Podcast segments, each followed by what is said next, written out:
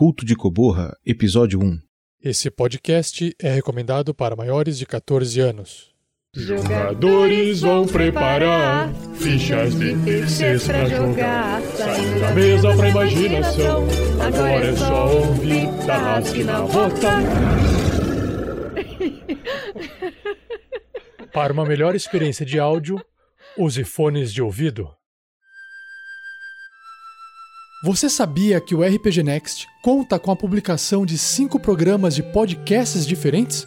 É isso aí! Nós temos o famoso e amado Tarrasque na Bota, que são aventuras sonorizadas RPG, o Regras do D&D 5e, que apresenta uma leitura comentada dos livros de RPG da quinta edição do Dungeons and Dragons, o Regras do GURPS 4e, que também é uma leitura comentada dos livros de RPG da quarta edição do GURPS, Além deles, esporadicamente, também publicamos os contos narrados, que são histórias roteirizadas de aventura, suspense ou terror. E também temos os episódios da Forja, que é o nosso programa de bate-papo com convidados especiais sobre assuntos nerds envolvendo o RPG. Então, para conhecer mais sobre tudo isso e ainda ler algumas matérias escritas, acesse o nosso site rpgnext.com.br e acompanhe nossas redes sociais. Tarrasque na Bota apresenta O Culto de Coborra, uma aventura original para a Gruta dos Goblins.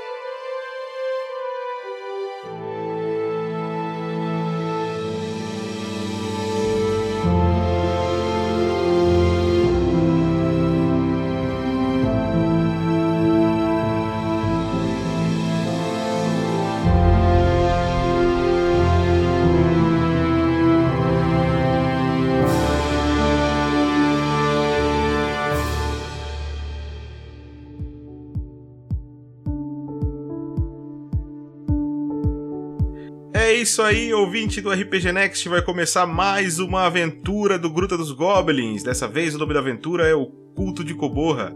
E jogando essa aventura a gente vai ter o Gustavo Roberto, o antigo Timo Bird. É, a gente vai ter o Stanagel, que jogava com. Qual era o nome Stanagel? Stanley, Stanley Shiva. Stanley Shiva. E o Zatoni jogava com Muldran. É, Hi, hi. e temos é, uma convidada que vai participar dessa aventura e, e, se tudo der certo, vai participar de várias outras, que é conhecida aí pelos padrinhos do RPG Next, que é a Lucy Ferrato. Aí, Lucy. Uhul! Fogos de artifício, fogos, fogos. Uhul! Belezinha. E essa aventura tá começando diferente, porque a gente resolveu fazer uma introdução explicando aí como é que são os personagens que vão participar dessa aventura, né? É, então eu queria aí fazer é, uma apresentação de cada um deles aí. Podemos começar pelo, acho que os dois protagonistas dessa história aí. É, começa então com a personagem da Lucy e o personagem do Roberto. Então Lucy, começa, pode começar falando da tua personagem, como é que ela é, quem ela é. Certo, então. É, a minha personagem chama-se Razilda Fregner. Na verdade, o, o nome dela é, é um pouco mais comprido. É Razilda Fregner Tullis Underhill. Ela é uma hobbit e, assim, saindo um pouco do, do comum do hobbit, né? Que ele é aquele personagem é, magrinho, né? Com, é ágil tal, que tem a furtividade boa, geralmente. A Razilda ela é um pouco diferente, assim. Ela vem de uma família que é um pouco mais cheinha, então ela é um pouquinho mais fortinha. Ela tem é, os cabelos encaracolados ruivos e ela tem um sotaque todo especial dela que, assim, na verdade não é o sotaque de nascença dela. ela, ela agregou isso. É tipo, é tipo a tia do boteco quando vai lá comprar gelada, assim. É, isso aí. Só que bem baixinha. Ela. Mas assim, ela, ela é uma pessoa risonha e ela tem um, uns dentinhos um pouco à mostra, assim, os dentes, dois dentes da frente, assim, em cima, com um espacinho. E ela, ela tá acostumada a mexer com é, lâminas. Assim, ela, ela passou a, a maior parte da vida dela trabalhando para a família dela no restaurante da família e ela fazia a parte que ninguém queria fazer, que era cortar carne. Ela é a açougueira do grupo. Essa aí sabe amaciar um pernil, então. Sim, sim. Meu Então, Deus. Ela... ela, é, ela é corajosa, embora ela nunca tenha se aventurado fora da aldeia dela. Então ela vai descobrir muitas coisas aí, vai se deparar com é, muitas raças diferentes dela. Ela, ela tem um pouco de preconceito com pessoas muito maiores que ela. Ela, ela tem medo de ser pisoteada, coisa assim. Mas ela é uma pessoa boa, tirando a, a, a parte dessa essa parte meio fria dela, assim. Mas ela é uma, é uma pessoa de bom cara- coração. E, e o, e o Rufus, cara? Como é que é o Rufus? Então, cara, o Clastin Rufus, ele é um meio elfo, ele tem um corpo atlético e frágil, por mais que pela voz não pareça. É, ele é Então, Pela mega voz pacífico. parece porque tá gripadaço, né, cara? Ah, velho, mas calma. Parece que tá morrendo, velho. Assim. Tá gripado, com pressão baixa. Ah, e aí se vocês pararem de me ouvir,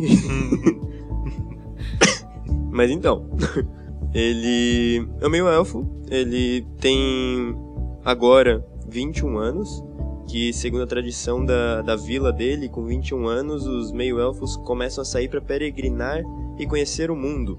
Ele é filho de uma mãe humana, que esconde algumas histórias que ele não conhece, e de um pai elfo, que também saiu aos 21 anos e começou a peregrinar pelo mundo. É, ele foi a maior parte do tempo criado pelo tio, que foi com quem ele aprendeu a manejar o arco, mais ou menos, né? E durante essa fase que ele ficou sem os pais na, na vila, porque os dois tinham saído pra, pra terminar a peregrinação, vamos dizer assim, é, ele, ele aprendeu a magia através dos livros, e assim ele começou a ficar aficionado, aficionado? É assim que se fala? É, aficionado. Acho que é, né? Uhum. pelos livros e por magia, e aí ele foi se interessando mais e mais, e agora com 21 anos ele tem que sair da, da vila dele e conhecer o Eu mundo. ouvi né? dizer que ele tem algumas habilidades, tipo arco, é, tem algumas magias e ruim nos dados, é isso? É, isso aí veio, veio com uma herdado da, da família dele. Dizem que ele tem um. Lá em cima, assim, da, Um da árvore ancestral. genealógica, tinha o Timo Bird. Um, Lá um em cima, ancestra- assim. um ancestral no sobrenome chamado Bird. É, É, a pra- maldição da família. maldição. pra da quem não família conhece, o Timo Bird é um bardo que não sabe tocar nada. Mas Peraí, o. Timo Bird é um bardo ou é um pássaro? Pá. Então, cara. eu acho que ele daria mais. Ele daria melhor como pássaro, mas eu acho que ele não ia conseguir voar. Ah, né? saudade do mundo, né? Ai, ai, ai. Murano tinha inteligência de fazer uma piada a nível tão É, é intelectual porque o nível da esse. piada tá muito alto mesmo, né? Tá, mano, intelectual. Stanagel, e o próximo que aparece na aventura é o teu personagem. Sim, o meu personagem, cara. dois nomes o iguais. famoso, hein? é, então, nome repetido, mas, mas, mas, mas tem um porquê. É o famoso, famoso, é, ninguém conhece, porra. É, é um- uma espécie de ermitão, de eremita que viveu na floresta a vida inteira. Félix de Félix. Ele é um humano, tem 38 anos, só que parece muito mais velho do que ele realmente é, porque a aparência dele é de mendigo mesmo. Ele é barbudo, tem uma mosca grudada no pelo saindo da orelha. O cara não é, não é feio, feio, mas ele tá longe de ser bem cuidado. Só não toma banho. Ah, não, de- de- depende do mês, né? Aí, da lua, solstício de inverno. Se chover bastante, ele toma, né? Depende do tempo aí, ó. E, bom, passou a vida inteira numa floresta, porque, segundo o que ele sabe, ele foi deixado quando bebê é, perto dessa floresta. É uma floresta. Na verdade, é um bosque, bosque de Corodur. Não sei se o mestre me permite aí. É um Permite, bosque permite. perto de uma grande cidade anã.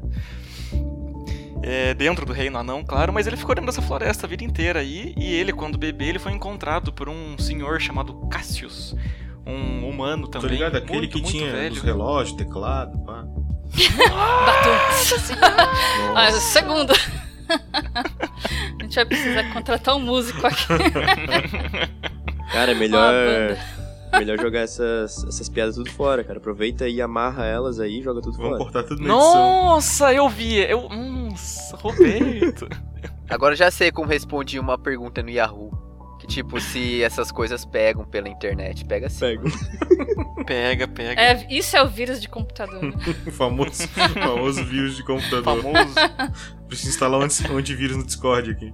É. Senhora amada. Ai, ai.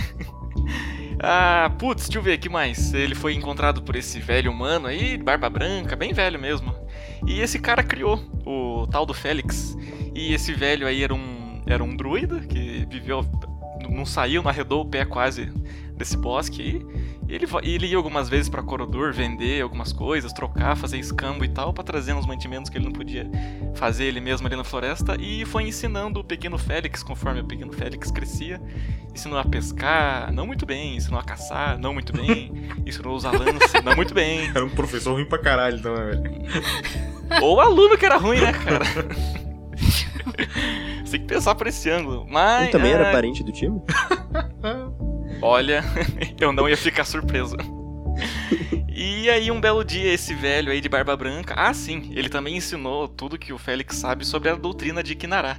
Aí, no, no, no cenário em que vai ser ambientada a campanha, deusa do bem, deusa da vida, deusa da bondade. Ele ensinou essas doutrinas aí pro Félix, que ele segue piamente, tanto que ele se diz um sacerdote de Kinará. E ele começou a envelhecer, envelhecer, ficar raquítico, ficar caquético. E aí, quando o Félix estava com 37 anos, esse senhorzinho aí que criou ele, o Cassius, morreu. E no leito de morte ele disse ao Félix: Olha, não cometa o mesmo erro que eu, saia daqui e vá viver uma vida. E foi isso que Félix decidiu fazer. Porra, o cara que me criou aqui morreu, não vou ficar que nem ele, sendo um ermitão infeliz aqui no meio da floresta. E decidiu sair. Só que ele não decidiu sair por acaso. Esse velho aí, ele tava ficando meio pirado também, o mestre dele. Tava ficando meio lelé da cuca já, né? tava nas últimas. E esse cara ficava tendo uns sonhos com Kinará, uns sonhos que tinha a ver com tal- talvez algumas habilidades da deusa também, mas ele não entendia direito o que o sonho queria dizer. E esse, e esse sonho aí que esse velho tinha, ele ouvia um nome apenas, Félix. Que foi, foi exatamente por isso que ele deu esse nome pro moleque. Ele, ele se referia à floresta como Félix também. Ele assistiu É por muito isso- o desenho do gato preto quando ele era. Eu não, ia- não ia ficar surpreso. E é, é inclusive por isso que ele chamava o Félix de Félix, porque o velho se referia à floresta como Félix. Era um nome que ele via nos sonhos dele. E aí o Félix, depois que o velho morreu, começou a ter esses sonhos bizarros também. Começou a ter um sonho deturpado aqui e ali. E um belo dia ele teve um sonho esquisito que Kinará falou com ele. Bom, vai saber o que. E decidiu largar tudo. Bom, tudo que ele. Sei lá, um punhado de folha, uma toca. decidiu deixar tudo pra trás e se aventurar, começando pela cidade de Corman, no reino de Corodur. Acho que pela cidade de Corodur, no reino de Corman. Ou não. Opa! É, não, tá certo. É um deles. Reino de Corman, cidade de Corodur. Perdão. Zatoni. E o teu personagem aí? É, o Limping? Esse? O Limping, ao contrário do Stanagel, ele é limpinho. Nossa. Batum, é o terceiro, é? Meu Deus do céu. Strike 3! Abre uma Coca-Cola, velho. Hoje, hoje eu tô inspirado. Hoje tu tá uma Escolha metralhadora. a música. Hoje, hoje, hoje tá demais, mas, mas enfim. É, o Limping, o Limping Lord Hollow, ele é um gnomo alquimista, né? É, só que tem uma peculiaridade nele. Quando você olha pra ele de longe, ele não parece realmente um gnomo, porque ele foi o produto de um gnomo e um goblin. Meu entendeu? Deus. É uma, deve ser uma coisa bem bizarra de você se É um imaginar. goblin, goblin Gnoblin. ele era um gnomo. É um gnoblin. Gnoblin. Noble. É, entendeu? E, e por ter tido esse produto meio bizarro, né? É, tipo, o ingrediente X e coloca um monte de coisa no caldeirão lá. Enfim, essa piada foi ruim, mas segue, segue o jogo. É, e. E por isso que ele. Ele tende a ser meio rabugento, meio estressado. Isso vem do lado Goblin dele, né? Que ele, ele também é mal educado pra caramba, né? E, e gosta de tirar os outros. Mas no fundo ele tem um coração bom, né? Mas a história dele basicamente é que ele viveu com a mãe na, numa casinha, nessas, nas redondezas de Corridor. Falei certo. é, ele vivia na, na casinha com a mãe dele, né? Porque o pai, ele só fez ele vazou. Tadinho. Viveu sem o pai. Mas, e, e, durante essa estadia dele com a mãe, que ele vivia numa casinha isolada, né, da cidade, ele sempre gostava de andar pela natureza, né, é, vendo as plantas e, e as árvores. Ele vivia perguntando pra mãe que era uma especialista nesse assunto, né. E só que, tipo, ele ele só fazia isso porque quando ele ia tentar brincar com as crianças da idade dele quando ele era pequenininho, ele era zombado, ele era ridicularizado, né, pela aparência dele, porque ele é bem bizarrinho, né? E, e acredito que até foi isso que fez com que ele se tornasse um pouco mal educado e do jeito que ele é. E aí ele achou essa companhia, né, que ele não tinha porque ele era solitário. Ele achou companhia nos estudos, né, da alquimia no caso que ele ficava vendo as plantas e testando.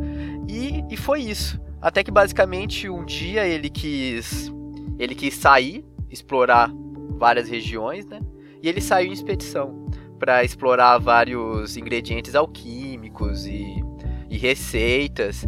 E quando ele voltou, a mãe dele estava bem velhinha e tal, e aí ela acabou falecendo. E aí ele ficou morando sozinho na casa dele. Então, basicamente, essa é a história do Limping. Beleza. Lúcia, eu sei que tu ainda quer falar mais umas coisas da Razilda, tenho certeza. é, pois é, eu esqueci umas coisas importantes, assim. Quer dizer, é, eu, eu, não sabia direito se é, o quanto que era pra gente falar, assim, aí deixar alguma coisa pra Não, não, já sei, te conheço, manda ver. então, tem é, duas coisas importantes da, da história da Razilda que o que motivou ela a sair da aldeia dela, né? Que fica é, mais ou menos próxima também a, a Corodur. É, foi a, a avó dela, que a avó por parte de mãe, né? É, a avó dela foi uma pessoa que, quando era um pouco mais jovem, é, foi viver umas aventuras. E aí, quando a Razilda nasceu, ela, ela já estava de volta e ela contava. É, passou a vida inteira da Razilda contando para ela e para os irmãos da Razilda que ela foi uma grande viking, uma grande guerreira viking, que ela foi visitar vários lugares e, e que ela foi atrás de tesouros. Assim, ela toda a parte boa de ser viking, ela contou para Razilda. Então, a Razilda, ela cresceu é, maravilhada com, com essa coisa, né, de ser viking e tal, e ela admirava muito a avó dela, né, por causa disso. Mas assim, da família inteira da Razilda, que é muito grande a família dela, ela tem vários é, tios, não sei quantos primos, tem é, cinco irmãos. E, assim, da família inteira, ela era a única pessoa que realmente acreditava nas histórias da avó, né? É, nem a própria mãe da Razilda a filha da avó não acreditava, né? Falava que era bobagem aquilo. E aí a Razilda é, cresceu com essa admira admiração até o dia que a avó dela faleceu. E a Razilda resolveu que queria viajar também para conhecer, não só para conhecer os lugares por onde a avó passou, para ter as, as mesmas é, experiências de aventura que a avó teve, mas também para trazer alguma coisa desse lugar, desses lugares, de volta para a aldeia dela, para provar para toda a família dela que a, o, tudo que a avó contava era verdade. Que é uma incógnita, e... não sabem se era verdade ou não. Pois é. Entendi. Pois é. Assim, todo mundo acha que não, que era uma bobagem, né? Ninguém dava o menor crédito, mas a, a Razilda tem certeza que o que a avó dela contou a vida inteira. Era Até porque era uma aldeia hobbit, tipo, nenhum hobbit faria isso. Sim. É. Entendi. Assim, a, a avó dela realmente é, passou uma parte da juventude fora, né? Mas, assim. Sim, a, não, não se tem certeza, que... né? É, exatamente. Beleza, pessoal. E, e por causa da, da família grande, né? Que a Razida tem, assim, a, as, as pessoas são muito unidas tal. Então a Razilda é uma pessoa que é cheia de histórias para contar. E ela, sempre que ela tem oportunidade, ela vai começar a conversar e vai contar coisas da família dela, histórias engraçadas. Não diz. E às vezes. às vezes ela pode História. aborrecer um pouco os companheiros por causa disso. A galera vai perceber. Então é isso aí. Esses são os personagens. Peraí, Opa, peraí, peraí, peraí. Por um acaso, essa avó Hobbit da Razilda aí, na primeira vez que ela saiu de viagem, não foi com um mago vestido de branco, foi? Tá, deixa É, pra lá. não. Não, não peraí, peraí. É, essa. é- é impressão minha ou é a primeira vez que vai rolar um crossover de história de fundo? Quê? Hum? Hum? Crossover de história de fundo, é isso que vai rolar? Será que o nome verdadeiro dela seria Razilda episódio. Bolseiro? Brasil da Bolsa. É, não. Então. não. Aí eles descobrem que os dois Acho são irmãos e são da mesma família. Oh meu Deus! E o que o pai dos irmãos são o Timo Bird. Cara, beleza, beleza. Galera, Pode cortar isso, brincadeira, desculpa a não vamos interrupção. cortar nada. Aqui é full tape. Vambora. então é isso aí, Tá pessoal. gravado agora. Fica agora vocês aí com a aventura, com esses quatro maravilhosos personagens e vambora. Episódio 1 O início de uma jornada. Edição Lucy Ferrato. Uma produção RPG Next.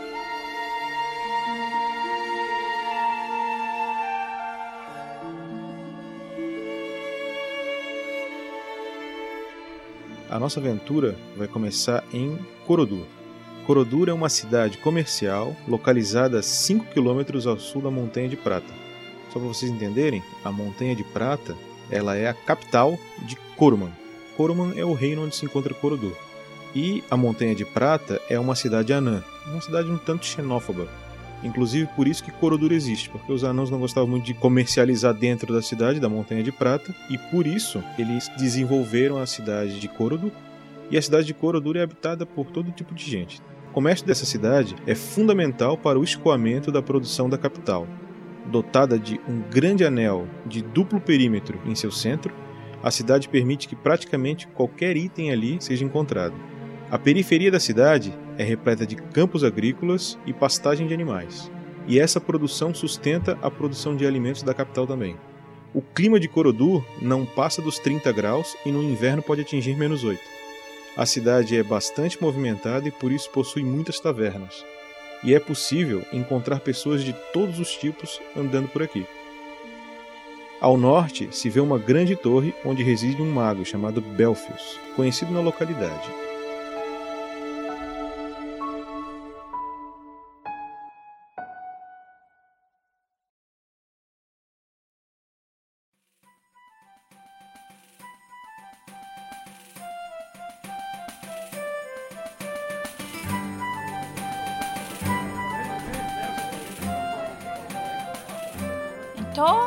Amigo Rufus, como eu- eu estava te contando, meu pai é um senhor muito baixo, diferente de minha mãe, que tinha parente viking. Por isso, ele era mais alta. Eles chamavam meu pai de gnomo porque ele tem orelhas grandes. E sempre brincava com a gente dizendo que escutava quando a gente, eu e meus irmãos, fazíamos arte escondida dele. Ele dizia que sabia quando tinha alguém falando mal dele. Mas acho que ele dizia essas coisas para assustar a gente. Ele nunca escutou muito bem. Minha mãe tem que bater com a colher na panela quando quer chamar a atenção dele. Então, e você conte um pouco sobre você, sobre seus pais? Então, é. A minha mãe. A minha mãe era. Minha mãe era uma humana. Ela é. Quer dizer. Ela não morreu, né? Bom, o meu pai, um elfo. Ah, ele andou bastante por aqui. E. Bom, minha história basicamente é. É a história deles, sabe? Porque eu tô começando a peregrinar agora. Tenho só 21zinho, né? E essa idade, ela é pouca para você? Ah, o quê? A idade ou a cidade? Eu não, não, não entendi. Oh, eu acho que você tem o mesmo problema que meu pai. Ah, eu estou perguntando sua idade 21 para uma pessoa comprida como você. Eh, essa idade não é bastante? Ela. ela é bastante dependendo de como você olha, né? É, a gente sempre começa a andar com 21 e começa a descobrir o mundo, né? Bom, eu tô descobrindo agora, então é pouco. Mas se tu já estiver andando desde os é, 13, é bastante. Bem, nesse momento, vocês percebem que o bardo que estava tocando, o alaúde dele, era na verdade era um trio. Era um alaúde, uma flauta e um tambor. Eles pararam o som e eles estão meio prestando atenção, é, percebendo que tem algum som vindo da rua. Algum som um pouco estranho que eles ainda não identificaram. E passando algum tempinho, tipo um minuto, dois minutos, o, o bardo que estava cantando as canções se levanta assustado e grita: Invasão! Invasão! Os outros, ao ouvirem o, o aviso do bardo, as pessoas que já não eram muitas estavam dentro da taverna, batem em retirada em direção à saída mais próxima, pegando o sentido para fora da cidade, o mais rápido possível. E o estabelecimento, a, a taverna se encontrava bem próximo da periferia, então não estava lá no centro do que estava acontecendo, né? E nesse momento que tá todo mundo saindo e vocês dois estão olhando, todo mundo saindo meio assustados assim, nesse momento entra um velho senhor humano até deve ter os seus 1,60 de altura, mais ou menos, vestindo uns trapos meio claros, assim, mas sujo de sangue. E aí o taverneiro olha para ele e diz: Senhor Belfius, o que aconteceu com o senhor? Quando ele termina a pergunta, né, o Belfius ele cai no chão. Quando ele cai no chão, a mão dele bate no chão, soltando alguma coisa esférica, que emite uma, uma luzinha bem discreta, assim, uma coisa mais ou menos do tamanho de uma bola de tênis, e é entornado por adornos metálicos, assim. E, e essa bolinha ela vai girando e bate pum, no pé da Razilda. No último esforço do Belfius consegue expressar, ele diz: Não permita que ele ponha as mãos no. alguma coisa que tu não consegue entender. Entregue para Elion, meu mestre. Ele. Tu vê que o cara apaga total. Nesse momento ele, ele desmaia e aí o taverneiro olha pra ti e diz: É, venha, não temos tempo para mais nada. é, eles estão vindo. É, é, e devem ter mais de mil soldados, pelo que eu tô ouvindo. É, você, você é uma desconhecida por aqui, né? É, acha que pode fazer esse favor para esse velho mago? Oh, oh, eu não sei. Rufus, olha isso aqui que apareceu no meu pé que ele deixou cair. Ela pega um saquinho de, de couro, né? Que ela carrega na, na roupa dela. E rapidinho ela joga em cima assim e fecha ali, dá uma amarrada. É, vamos ver o que, o que é isso daqui? Que parece alguma coisa importante. Bem, eu- só vocês dois. Cê- senhor, senhor, você aí nessa mesa. Oi. Oi, oi. Pois não? É, senhor, é, você não acompanha esses dois aqui pela trilha? Atrás da, da taverna sai uma trilha. É, é, a, a saída dos fundos aqui vai dar no Bosque da Neblina e tem, tem uma trilha de boi. É, se você seguir aqui a oeste, você vai encontrar a Vila da Madeira. Na Vila da Madeira você pode falar com Amanda, ela é minha irmã. Diga que Vircas te enviou e ela deve te amparar no que ela puder. É, entre- entregue meu anel pra ela, olha aqui, ó. E ele coloca o anel na tua mão e ele diz o seguinte: se você mostrar esse anel pra ela, ela saberá que você está falando a verdade. É, saiam daqui o mais depressa possível. Eu não sei quem está fazendo esse ataque à cidade, mas se Belfius pediu é porque é muito importante. Deus do céu, que caos. Vamos, vamos. Mas será que tem o, o que está atrás de nós? Será que é algum monstrengo? A taverna tem uma saída pelos fundos e uma saída pela frente. O taverneiro aconselhou vocês a saírem pelos fundos. Então vamos por aquela porta, já que não Está podemos vendo? sair por ali. Deve estar um caos lá fora, assim. Vamos pelos fundos, deve ser melhor. Meu Deus.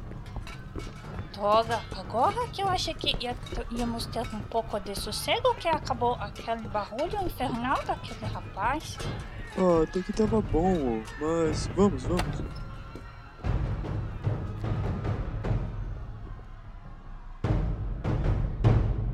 Quando vocês saem da, da taverna, vocês já começam a subir uma colininha que começa a ter umas árvores já para entrar no bosque. É, vocês veem uma parte da tropa de soldados que estavam chegando na cidade se deslocando para as periferias e uma vem na direção dessa taverna. É, e o líder dessa tropa é um elfo negro de cabelos brancos que tem uma, a- uma armadura vermelha e um elmo que tem um chifre na testa.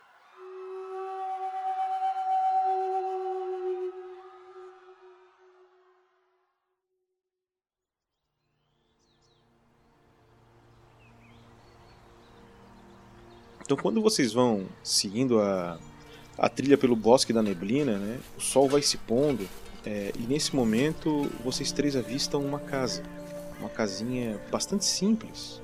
É, e o sol está se pondo e a casa parece ser um bom lugar para vocês revistarem, pelo menos. A, Razilda, ela tá ajeitando no ombro dela as alças daquela montanha de coisa que ela tá levando nas costas, que é quase quatro vezes o, a- o tamanho dela, a altura dela.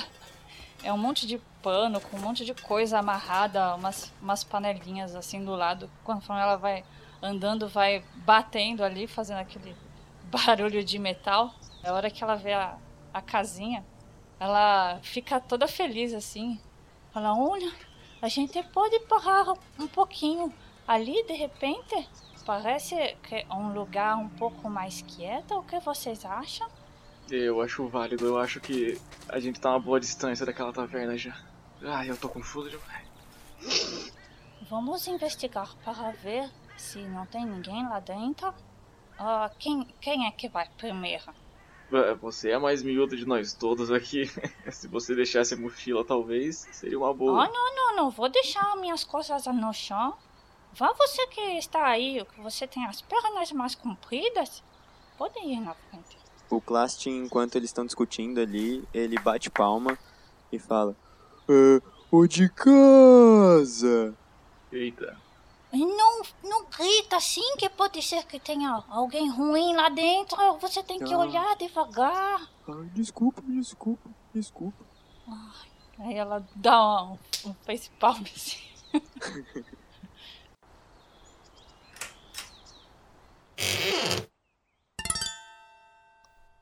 Aí, ó, viu, ô baixinha ranzinza? Vamos lá. Ranzinza, não. Você não conhece ele, o que você está falando? Mas você só vê a porta abrindo só, não vê ninguém não. Ai, sinceramente, eu preciso descansar as pernas. Parece pouco sutil, mas o que pode ter tão ruim lá dentro? e aí, vocês vêm? Atrás de você. É melhor você ir primeiro, depois eu vou. Ok. Tô com a minha lança na mão, usando como se fosse um cajado. E, e entro porta dentro. Eu não sei se ele é muito corajoso ou muito estúpido. Ô de casa? Ô de casa? Olá. O Limping, ele vai por trás do Félix e bate no joelho dele pra ele cair. Por trás, assim. Tá, vamos fazer um teste de furtividade pra ver se ele percebe ou não. Tem que tirar acima de 9. Vai lá. Félix, nesse momento, cara, tu sente que tem alguma coisa se mexendo atrás de ti. É que estranho aqui, tá tudo apagado. Ah, cacete! Ah! Que... Oi! Oi! O que você está fazendo na minha casa? Você abriu a porta! A gente pediu pra entrar! Não, eu apenas abri a porta, seu imbecil. É, mas depois que você abre a porta, logo depois alguém, de alguém pedir pra entrar na sua casa, você imagina o quê? O que você esperava que eu fizesse? Eu esperava que você esperasse. Caralho, você quase me mata! Rapaz, rapaz, você está bem aí? Oh, não! Outra! Eu preciso de uma água com açúcar. O que vocês querem na minha humilde residência? Oh, uma criatura baixinha também. Ah, que bom encontrar alguém que é quase da mesma altura que eu. Não ficar perto o tempo todo dessas coisas compridas. Olá, qual é o seu nome? É uma cortesia muito comum você perguntar ao desconhecido o seu nome antes de dizer o próprio, não é mesmo? Ah, bom, o meu é Razilda. Você pode me chamar de Zida. Agora pode falar o seu nome, não tem problema. Ainda o grandão aqui não falou seu nome. Ah, meu bico de papagaio. Prazer, Félix. Ah, Félix. sim, Félix de Félix. Hum, você parece meio idiota. Vocês estão falando sozinho aí dentro? Oh, não! Parece que temos um mais imbecil aqui. Eu falo que essas pessoas compridas, elas, o que tem de alta tem de pouco cérebro. O que vocês fazem na minha casa? Ah, nós estávamos andando aqui por essa trilha e parece que estava tendo problemas ali na cidade ali embaixo. Então nós achamos a sua casa e pensamos que você não poderia eh, ser uma pessoa gentil aqui para de repente receber a gente. Porque nós estamos um pouco cansadas, você sabe. Ah, a baixinha aí quer descansar a perna porque ah, entregaram um negócio importante pra gente, sabe, do Mago de Corodor? Então, a gente acabou de vazar de lá. Tá chegando um exército zica lá perto. Ah, que droga! Só porque eu queria vender uns doces naquela vilarejo. A Razida fica um pouco aborrecida, assim, é, pelo outro estar chegando e dando um monte de informação, assim, é, pro, pro baixinho lá que eles nem conhecem. Intencionalmente, tá? É, O Limpin fica, fica curioso pra saber o que, que objeto é esse que eles deram. Hum, o que seria esse objeto? Ele começa a tentar procurar esse objeto em vocês. É, objeto? Não, não, eu disse dejeto. É que jogaram um pouquinho de sujeira na roupa dela. Hum, então saia, saia da minha casa. Eu acabei de limpar ela. Não, men- mentira. Eu, só- eu não estou suja. Quem está suja é ele. É que você jogou aí no seu chão. Agora você tem que convidar a gente para entrar. Vocês já estão dentro. Na verdade, eu tô na porta ainda. Hum, bem, andem, andem, entrem. Podemos Ah. conversar um pouquinho. Obrigada. Eu gostei de sua risada. Você parece uma pessoa boa. Aí ela vai entrando ali e vai tentando passar pela porta com aquela montanha de coisa que ela tem nas costas.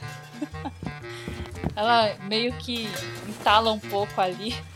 Aí ela olha pra você assim, olha pro Limping, dá um, um sorrisinho assim e faz uma forcinha pra puxar as coisas pra passar. E aí ela entra.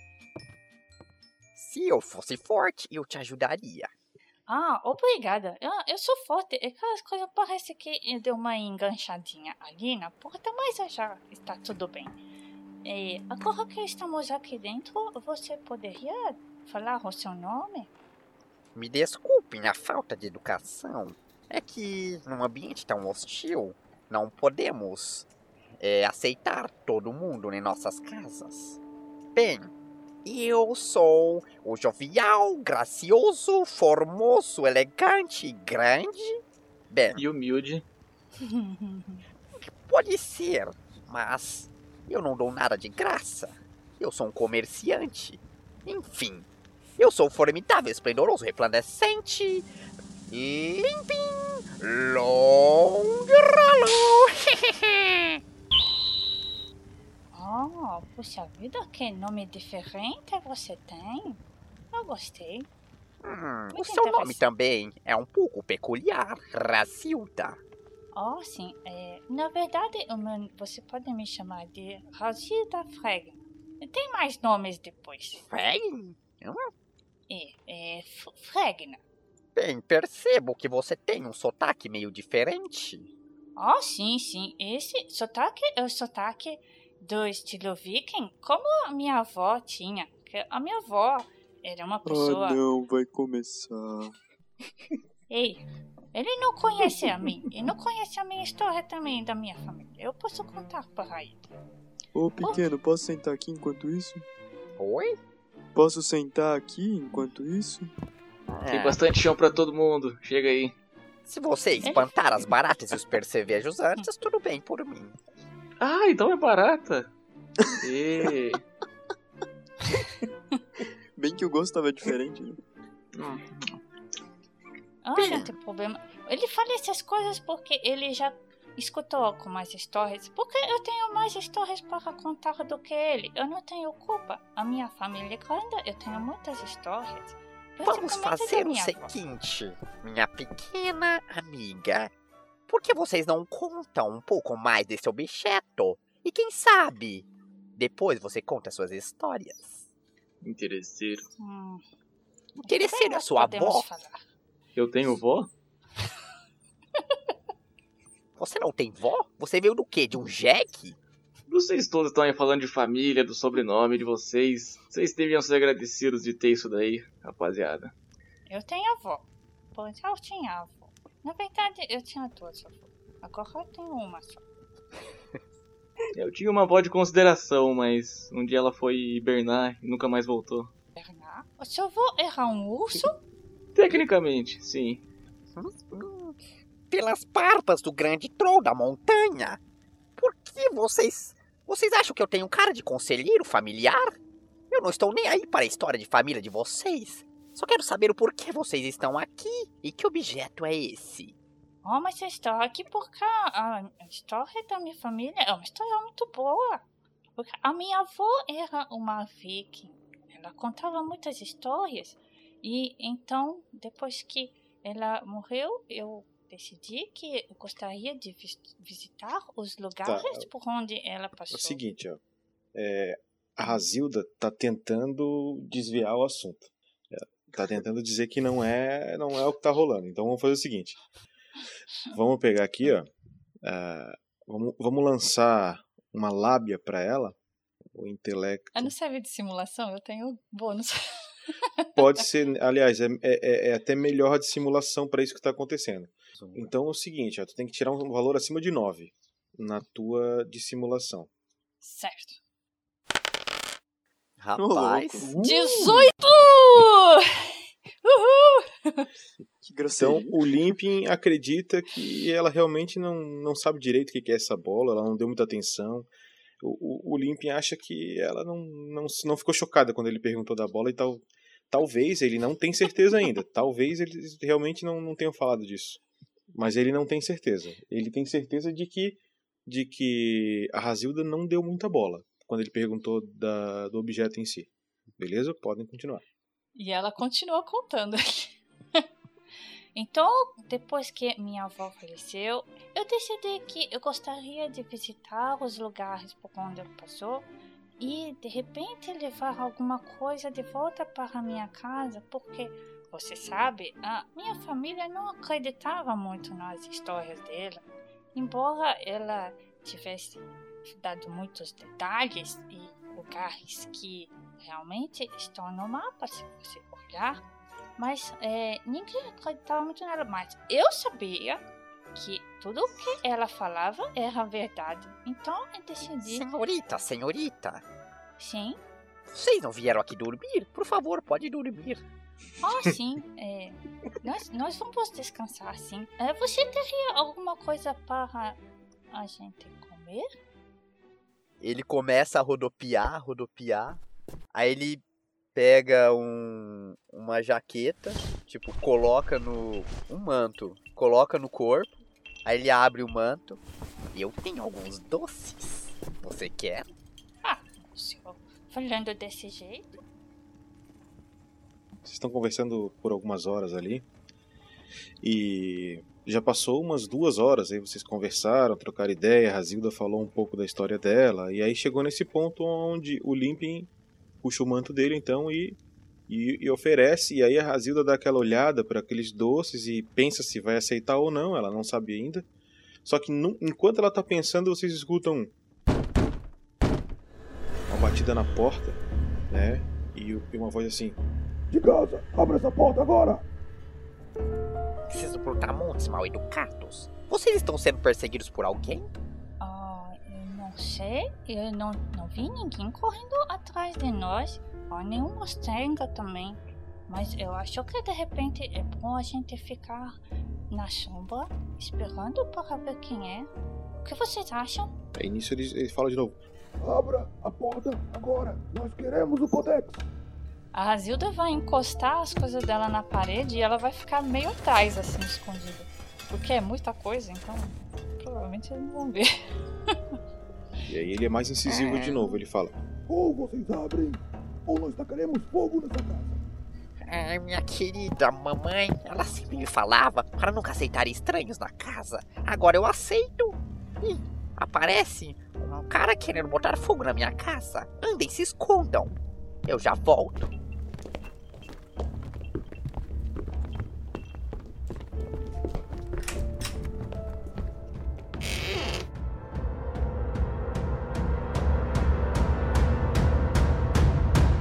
O Limpin abre a porta e quando ele abre a porta, ele vê três elfos negros.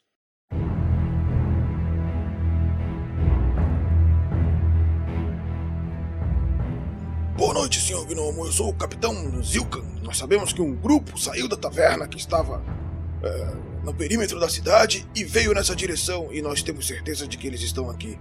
Ou o senhor nos deixa entrar, ou o senhor verá o poder de nossa lâmina. Quanto mau humor, meu caro. O que você tem contra esses certas pessoas? Eles são responsáveis pelo roubo do Codex. Nós precisamos levar o Codex para o general. Agora. Não tem ninguém aqui, meu caro. Você acha que pessoas viriam até a casa de um gnomo tão feio como eu? Senhor Gnomo, nós não temos tempo, senhor Gnomo. Nós não temos tempo! E eu? Você acha que eu também tenho tempo? Tenho que vender meus itens.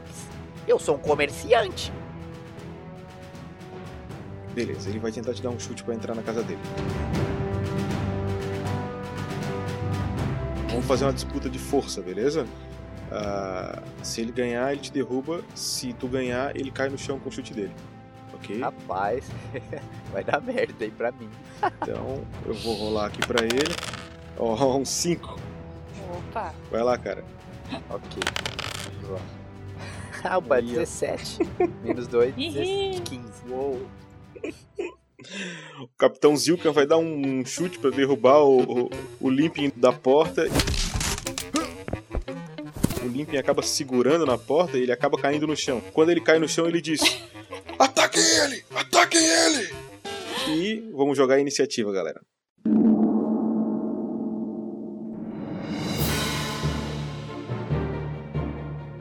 Razilda.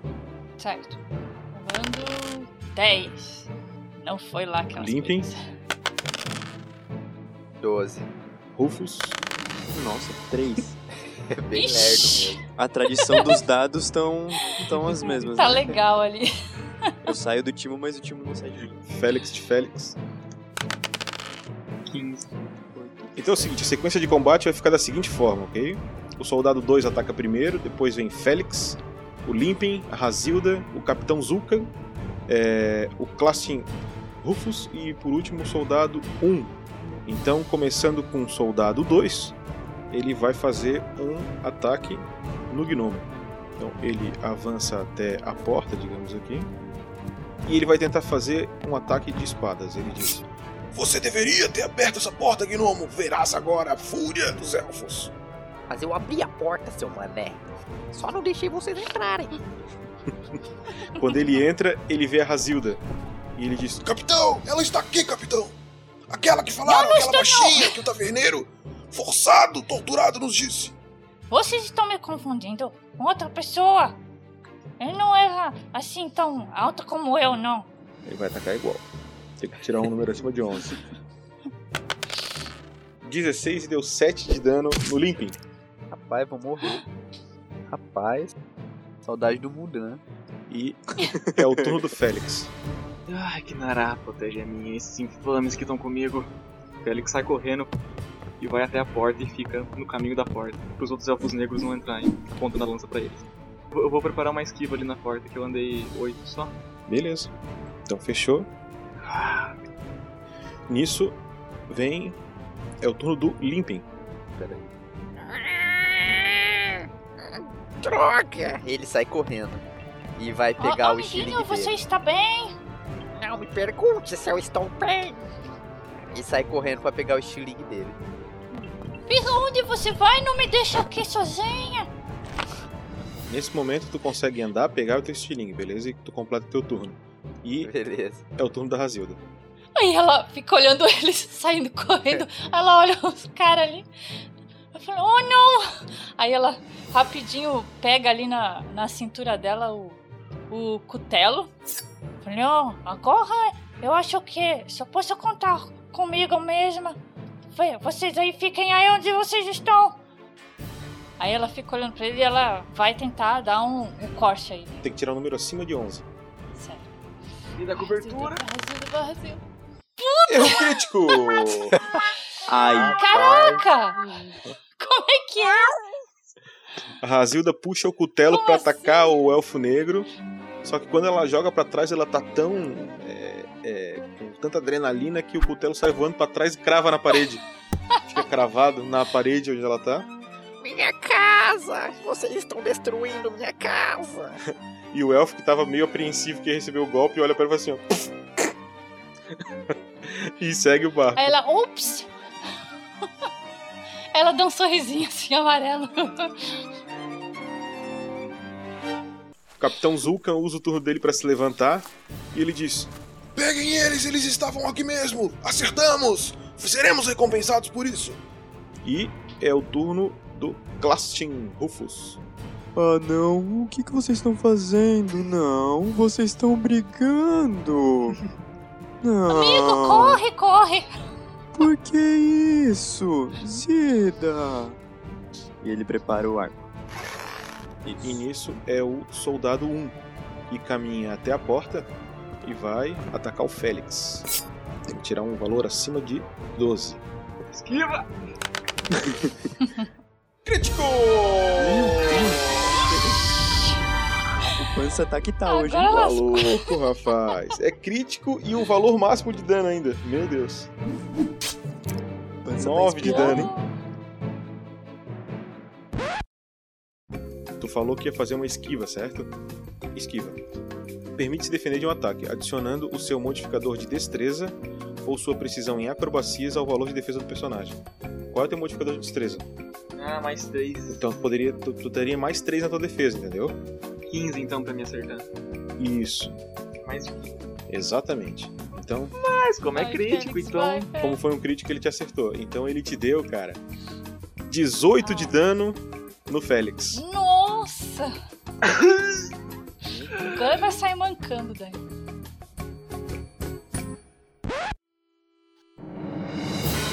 Deus do céu. Quanto que o Félix tem de vida, só por saber, né? Momento 4. Meu, Nossa! Mas se você tá falando de tempo, acho que meia hora pra menos. E é o, pega uma barata aí pra te é o salvar. turno do soldado 2. Soldado 2 que tá ali dentro e vai atacar a Razilda, já que ele tava brigando com ela. Caraca, dá pra, dá pra dar uma corrida? O soldado 2 olha pra Razilda e fala: Nos entregue o Codex, entregue agora e nós iremos! Eu não sei do que você está falando. Eu não tenho nada comigo, não. Você está imaginando coisas. Ele vai atacar. Ele tenta atacar a Razilda e erra. É, eu acho, eu acho que ele passou por cima da cabeça dela. É, você está acostumada a- com pessoas maiores do, do que eu, não é? verdade, é verdade. E é o turno do Félix. Félix cambaleia até o fundo da sala, mais ou menos. Ah, que mará me protege. A Serana se leva ali. Cara. Vou invocar um, um, um familiar do lado da Razilda. Então faz a magia, só tem que tirar um valor acima de 10. Familiar invocado do teu lado, tá? Do meu lado. Oito! Oito. Errou. Droga! Pode tirar 5 de mana teu. Ai, O Limp pega o estilingue de longe e atira no. Qual é esse? O que tá do lado da Razilda? Soldado 2. É, o soldado 2. Beleza, tem que tirar um valor acima de 11. Beleza. Vamos lá, estilinguinho. Ops. opa! Então Tu, 16. jo- tu jo- tu jogou alguma coisa? Só foi um golpe de estilingue normal. Foi. Beleza, então deu 4 de dano. Dano máximo de Nossa, ele estilingue. jogou chumbo no. Saiam da minha casa! Turno da Razilda. É, a Razilda tá olhando aquelas manchas de sangue e olhando pra cara do Limp, né? Olha, oh, ele vai ficar muito brava com isso. Aí ela, ela vai puxar o, o facão. Ela tem um facão ali na, na cintura do outro lado. E vai dar nesse, nesse carinha que atacou ela. Soldado 2, então. Acima de 11. Sim. Vai lá. Não vai voar facão. Vai lá. Aê! Aí, ó. 15. 5 de dano! A Razilda dá uma cortada de facão no soldado 2. Capleft.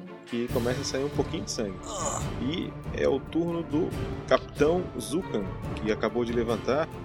E ele quer entrar, mas não pode. Então ele vem pro lado, onde ele tem vista para Razilda e também tem vista pro Limping. E ele diz: Saiam daí, pois nós iremos pegar vocês. E ele guarda a espada dele e puxa o arco. E não pode fazer mais nada nesse turno. E é o turno do Clastin Rufus. Não, cara, eu sempre tenho que dizer. Não briga. Mas taca. Taca a flecha no pessoal aí. No soldado 2 agora. Acima de 11. Beleza. Tirou. É, né? O famoso 6. Não é pra brigar, cara. Não é. Pra onde foi essa flecha? Cara. Se não é pra brigar, então não atire. Mas escapuliu, sabe? Roberto, tem que fazer um personagem que não precisa jogar dado, cara. Tô precisando, viu? Beleza, e é o soldado 1 e ele vendo que aquela flecha que veio de trás, ele se vira e resolve atacar o Rufus. E paz, paz, calma. E pra acertar o Rufus é acima de 10. Então ele vai tentar Ai, dar uma ai. espadada aí. 7. Errou! Ele erra a espadada no Rufus. Rufus é bastante ágil e ele não consegue acertar. E é o turno do soldado 2. E o soldado 2 entra e vai tentar dar um golpe na Razilda. Que não é pelas costas porque ele passou na linha de visão dela. Então, Agora eu virei um alvo aqui nessa casa. 19! Acertando a Razilda louco. e tirou 2 de dano no mínimo. Ah, tá bom. Foi de raspão. Ela. Au! Honra o meu pescoço! O que você pensa que está fazendo? Eu preciso do Codex. Traga-me o Codex. Honra, vá buscar em outro lugar. Codex, Codex, que diabos é isso? Também quero saber. Meu Deus, você é retardado ou o quê? Ih, grosso. Turno do Félix. Ele é sentimental. Saia da floresta, eles disseram. Você vai conhecer gente legal. Eles disseram. Uma lançada no, no- no guarda que tá atacando o Hulk. Pode, pode acertar ele daí onde tu tá, inclusive. Tem que tirar um valor acima Ataque de total, 11. né? Isso mesmo. Certo. Acima de 11? Uh, 19. E é, ah, então deu 6 de dano nele. O soldado 2 tá, tá debilitado igual tá o Félix. Os dois estão tão capengão já. E o soldado 2 diz: Maldito lanceiro. Cadê o Codex? Entreguem o Codex. E é o turno do Limp. Codex, Codex. Ele tá. Ele tá olhando pra Razil, ele tá de costas pra mim, certo? Uhum. Ataque pelas costas, pode desconsiderar armadura. Eu vou. Pode fazer um ataque furtivo, inclusive. Se tiver Beleza. faca, alguma coisa. O Limp, ele vai furtivamente por trás dele e vai dar um encontrão nas pernas dele pra ele cair. Deixa eu pensar aqui. Joga a tua furtividade primeiro, tá? Furtividade normal aí. Ok. Acima de 10. Estou lá, dadinhos, me ajudem. Aê, 16. Limp tá furtivaço, então tu quer derrubar o soldado no chão, é isso? Isso. Pra tu derrubar o soldado no chão, cara, seria uma disputa de força. Mas como tu tá furtivo, a gente vai fazer essa disputa de força também, só que tu vai ter mais 6 no teu, na tua jogada. Então faz uma jogada de força normal, é menos 2 a tua força, né? Isso. Então tu pode fazer com mais 4, D20 mais 4. Vou colocar mais 4 aqui. Isso. Eu faço um D20 mais 1 normal. Rolando o status. 6. Nossa. É isso! Nossa, ali E pertinho. o soldado 1 tira 4. Nossa! É um pior que o outro. O Limp dá uma chave de perna no soldado que, pum, cai no chão. Razilda, é sua chance. Ataque-o. Lembrando que agora o soldado 1 perde o próximo turno pra se levantar, tá? Ele não faz nada. Razilda é tu. Aí a, a Razilda pega o, o facão dela e. Ah, co- ninguém corta meu pescoço dessa maneira! Aí ela vai dar um pulão em cima dele e, e dar uma estocada. Pode jogar tua estocada com mais 4 porque ele tá no chão. um erro crítico. Não acredito. Aí ela. Não, aí a, a Razilda. Não, só deixa eu narrar isso daí. A Razilda puxa o facão pra trás muito empolgada porque o cara tá no chão e o facão voa e crava na parede do lado do cutelo. Outra vez não! Pelo Eu acho que a minha se dá suada. muito bem com empolgação. Ó, eu queria que fizesse par com aquele que estava lá em cima para a decoração da sua casa. E pra atacar o soldado, não minha casa.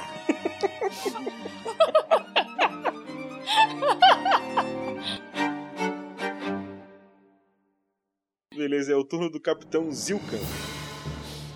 Que vai pegar o arco que tá na mão dele e vai atacar a Razilda. Então ele precisa tirar acima de 12 pra atacar a Razilda. 17! Ah, eu, a Razilda não pode esquivar, não? De flecha Mas não. não precisa se, se animar tanto assim, Ai, pô. Causando 3 de dano na Razilda. Ué, pelo menos não foi. E é o turno de Clastin Rufus. Opa. Ah, chegou pertinho agora. Ele pega a faca, estocada na barriga. Tá. 13. Tirou 13, beleza, acertou. Aê! 5 de dano. 5 de dano. Soldado 1 zerou de vida. Soldado 2, perdão. Desculpa. E ele vai ter que fazer um teste de vitalidade. Então, ele vai lançar um D20 e tem que tirar um valor acima de 10. 18 e ele tá de pé. Ah, que grosseria. Ai, que droga. Soldado 2 então faz. Desgraçados. Alguém deu uma porrada um pouco mais forte na cabeça dele. Mas aí vai machucar. Mas a intenção não é essa?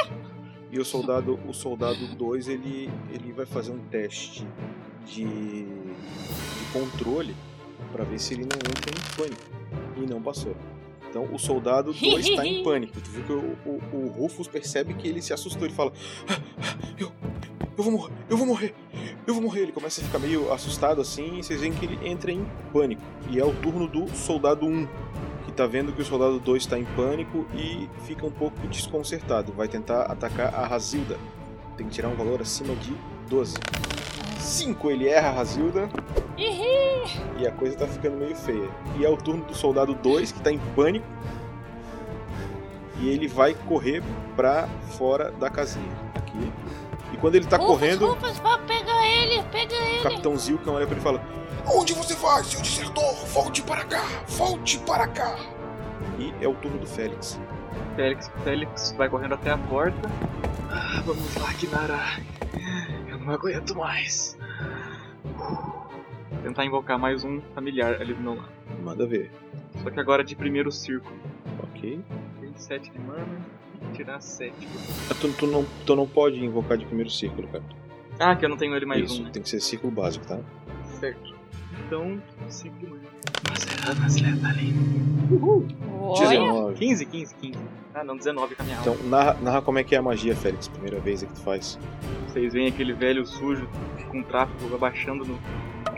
ajoelhando no chão, põe a mão pra frente e vocês começam a ver uma luz surgindo e de repente essa luz começa a, a virar meio que um lobo na frente de vocês, feito de luz. E vocês ouvem. E agora tem um lobo de luz do lado de vocês. A Razilda fica impressionada.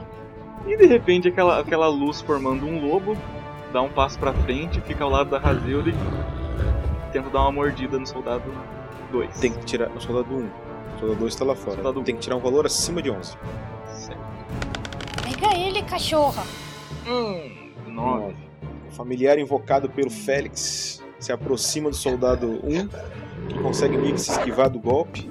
E o Limpin tá vendo aquilo e decide o que fazer. Essa é a desvantagem de nós não sermos guerreiros. O que eu vou ter que fazer? Tentar derrubar esse cara de novo? Ele tenta derrubar ele de novo. Tá, quer lançar furtividade antes? Sim. Aê, 20! Não é no dado, mas é Olha! 20. É, se fosse. Beleza, então tu tá furtivo, cara. Vou dar um encontrão de novo na perna dele. É ele um teste de força, tem mais 6 no teu dado. E ele tem só mais um. Beleza, vamos lá. Mais 4 então, né? Tu tem mais 4, isso. Ele tirou 11. Aê, 24! Crítico! Crítico! Olha! Uhul! Não levanta Não, mais. é o seguinte, cara, como tu deu um golpe crítico, cara, entendeu? Além dele cair no chão e perder o próximo turno, ele vai levar um D6 de dano, um D8 de dano, cara. O cara deu um mau jeito ali Deu um karatê nele, mano. Pode dar um D8 de dano ali, cara. Beleza, Concussão. vou jogar. É 8! Nossa. Pô, Surpresa!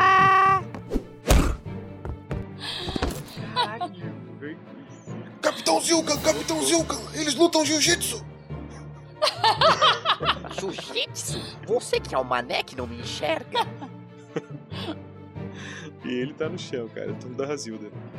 A Razida vê ele no chão, ela vai enfiar o pé na cara dele. Ali no combate desarmado. Pelo menos o seu pé não sai voando. Pode sair o sapato. Manda ver, Razilda. Aí não acertou. Não acredito. Não é possível, tem, tá tudo sujo de óleo. A Razilda tenta dar um soco no soldado 1, mas ele meio que desvia. E é o turno do capitão. O capitão olha pro soldado 2 e fala: Volte aqui, seu desertor, volte aqui. e vai dar uma flechada no lobo. Achei que era no soldado. Tem a defesa do lobo, Stanagel? 10. 10. Fred não! Crítico! Negativo. Fred sim! Capitão Zilkan tava muito bravo, cara. Muito bravo. E ele diz: Morre, seu quadrúpede desgraçado. E ele puxa o arco com tanta força que o arco arrebenta. E ele fica sem o arco na mão. E quando ele fala isso, cara, ele olha pro soldado 1 e fala: Vamos embora, nós voltaremos com mais gente, nós voltaremos com mais- pessoas. E o Capitão Zilkan, na sua armadura azul, vira de costas pra vocês e bate retirada junto com o soldado 2. Oh, não deixa ele fugir, não! Volta aqui! E eu quero saber o seguinte: o soldado 1 vai tentar fugir no turno dele. Vocês querem deixar ele fugir ou querem tentar atacar ele? Ah, acho que era bom a gente desmaiar ele. Pretendo atacar, mas com o cabo da lança. O Rufus não quer atacar. A Razilda quer descer a porrada, né? Tá, então vamos fazer o seguinte: ó. o Rufus não quer atacar, ah, é o turno do soldado 1. Ele vai usar todo o movimento dele pra andar pra rua. Ok? É, Ele tem que passar por mim, não Ele, tem? mas não tem ataque de Eu oportunidade. não posso botar a perna na frente assim pra ele cair. Não, tu olha só, eu posso vir até o turno do Félix, que pode querer, pode correr atrás dele e tentar imobilizar ele, se tiver vontade ou coisa do gênero. Quer, Félix? Cansando, 5 segundos. Dois e meio, 3,5, Um 4,5. um e meio. né? Né? Bati com a lança no chão. Ah, que Naraki me ajude, isso vai dar merda. Já deu merda. É o turno do Limping. Que deve tá puto. Limping, o que tu vai fazer? Isso! Corram! Saiam daqui! Ah, mas eu acho que era melhor a gente perguntar algumas coisas para eles do que deixar eles fugirem assim. Eles são tão desconhecidos quanto vocês para mim. Turno da Razilda. Razilda, tu pode ir atrás se tu quiser. Pode tentar imobilizar. Não, não, a Razilda vai deixar pra lá porque as pernas dela não são tão longas assim. Beleza, então vocês veem os soldados correndo embora. Ok. Vocês meio que deixam eles irem embora. E estão todos vocês na casa do Limping. E agora o Limping tem certeza de que vocês têm alguma coisa. Olha minha casa! Vocês estragaram ela toda! Vocês fizeram mais dano na minha casa do que nos soldados. A Razilda tá coçando a, a nuca assim, uma, uma cara meio. Então, né? Oh, mas não fica assim, amiguinho. Nós podemos arrumar tudo. A gente limpa esse sanguezinho aqui do chão. Ah, Eu tiro as minhas armas que estão penduradas ali na sua parede e fica tudo certo. Você não entende? Eles foram embora. Provavelmente irão voltar aqui com mais soldados. Agora eu serei obrigado a ir com vocês. Não posso ficar aqui. Não estou seguro aqui. Meu esconderijo foi encontrado. Esconderijo? De quê? Cala sua boca. Ei, baixinho atrevido. E eu estou na minha casa. Eu posso falar o que eu quiser. Fred, não, não. A gente é convidado. Esse chihuahua aí não faz mal a ninguém. Ei, Fred, relaxa. Obrigado. Eu... Félix faz um carinho no lobo de luz e ele dissipa aos poucos. Oh, não, eu achei que nós poderíamos de repente jantar bem hoje, mas ele já foi embora aqui. Ei, Andem, me falem o que é esse tal de Codex, Codex, Codex. Que, esse, que esses caras não paravam de falar.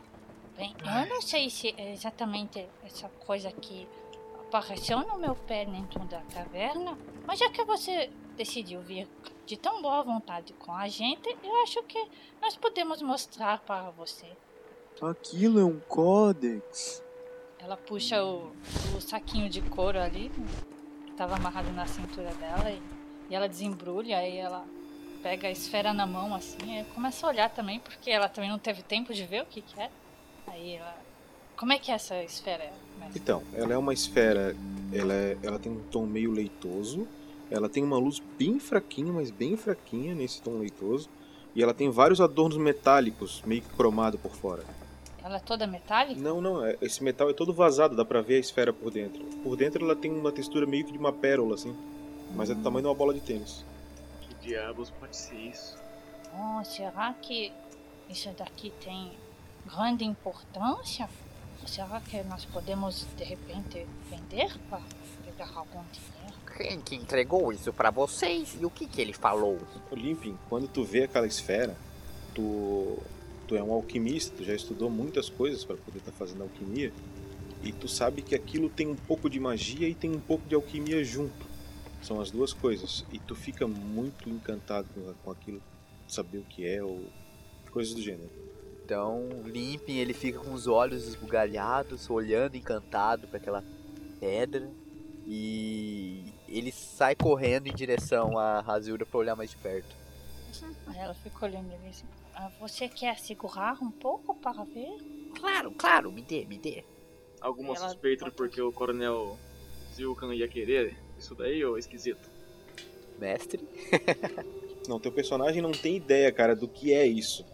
É, mas tu olha pra eles e tu, e tu tem a seguinte. é, Faz um teste de sabedoria, cara. Adorei.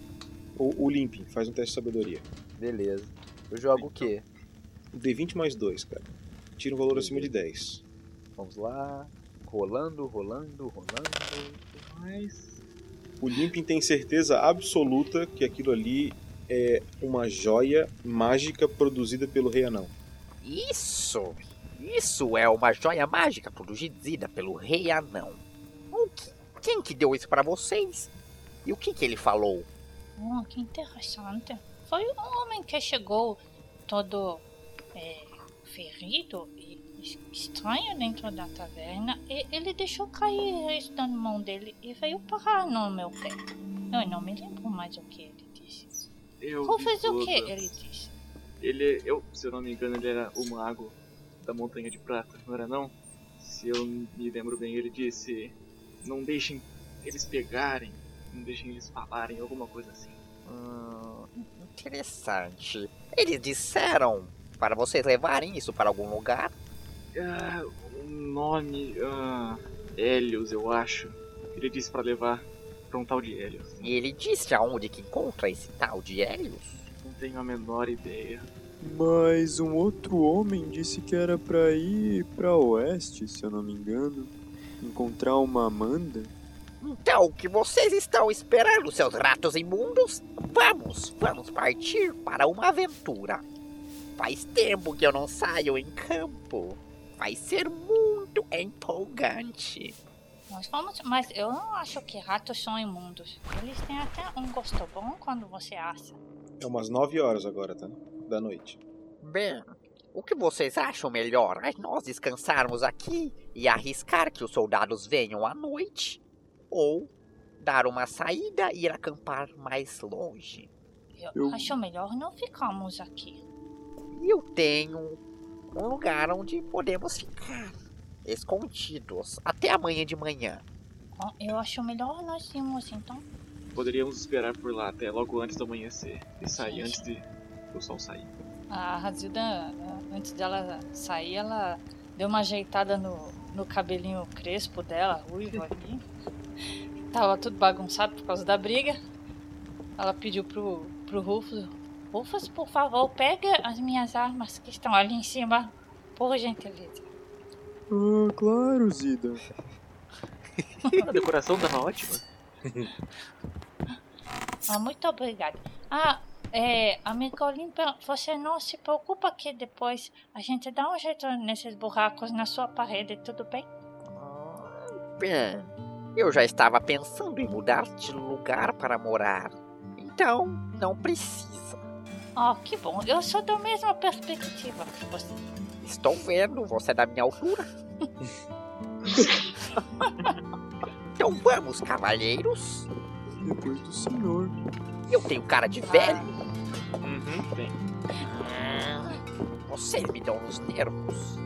Meu tio ensinou a falar senhor, tá? Não tô nem aí pro seu tio.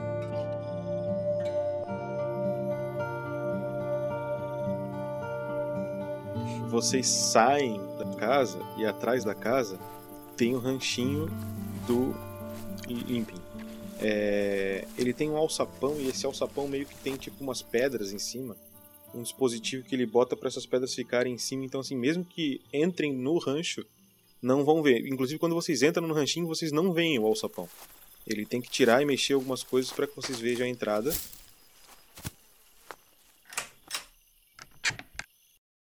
E aí vocês descem e ali dentro tem uma, uma lamparinazinha só iluminando, bem pequenininha, uma chaminha bem pequenininha, que ele usa até para fazer as poções dele. E tem uns, uns colchãozinhos, não uns colchãozinhos, mas um local de palha assim para tu conseguir dormir. Ok, é isso que vocês têm no, no compartimento secreto do, do Limping. E ele faz aquela maracutaia dele para poder fechar o acesso.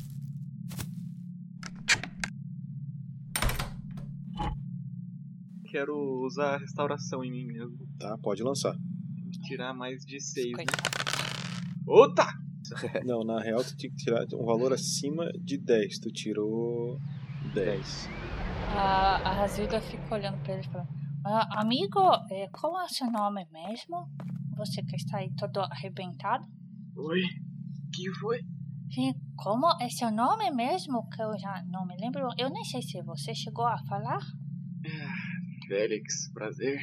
Você é a Razilda? Se eu me lembro bem. Ah, sim, sim. É, depois que já espalharam meu nome lá em cima, é, esse é o meu nome. É, como é que você está? Está muito ferido? Ah, sim, tá doendo um pouco, mas eu ainda vou tentar dar um jeito nisso antes de pegar no sono. Tá me incomodando a dor no peito aqui, sabe? Esse é, buraco. Aí ela fica olhando assim, "Ó, está mesmo um pouco feio, está um pouco nojento. Isso, se você quiser, eu tenho um lenço aqui para te emprestar, ou você pode dar uma limpada. Por favor. Eu tenho umas ervas também, se você quiser que eu faça um chá para você. E não exatamente para curar ferida de arma, mas é, pode curar se você de repente tiver uma dor de barriga ou se você ficar enjoado. São algumas ervas que minha tia me passou para trazer na viagem. Você está aí ainda? Você desmaiou? Alô? Felix? Alô? E eu acho que ele passou dessa pra melhor. Félix morreu, cara. Galera, acabou, Félix morreu. Ele deve ter tomado umas, uns dos meus doces. Sanagel. Sanagel. Hum, eu acho que ele está no lugar melhor. Budrão, você tá aqui? Não, tô imitando o, o Roberto. Ah, Guza, para, Guza. O Grão não gostar de você. Mundran gostar apenas de machados. Imagina. E magia. Agora Mundran virou bardo. Tu gostou foi do da flauta que eu te dei, né? É, então. Opa, voltei, voltei. Opa, o que aconteceu? mano? Meu Deus! É o milagre! Me desculpe, assustei você. Diz o quê? Rapaz. Era pra... É, rapaz, dizer o que que ele queria.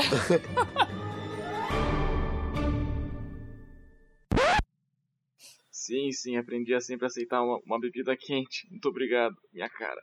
Ah, eu vou fazer então. Aí ela puxou o, lencinho que ela tinha oferecido.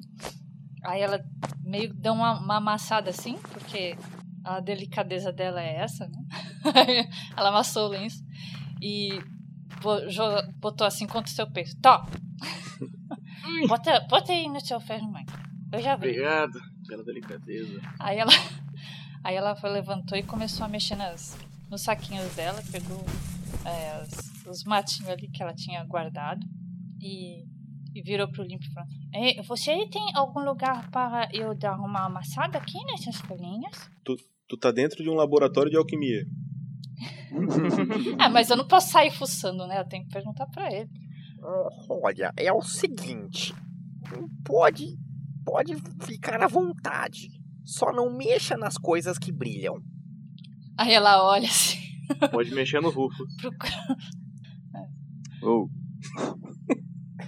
Ele ele não ela- é muito brilhante. Ela vai procurar alguma coisa ali pra fazer o chá. Amassar e esquentar a água. Beleza, ela consegue achar tudo que ela precisa pra fazer o chá. Tem tudo ali prontinho. É muito fácil fazer um chá ali, inclusive. E tá pronto. Félix então, pode, pode de bônus por causa do chá quentinho recuperar dois pontos de vida. Olha!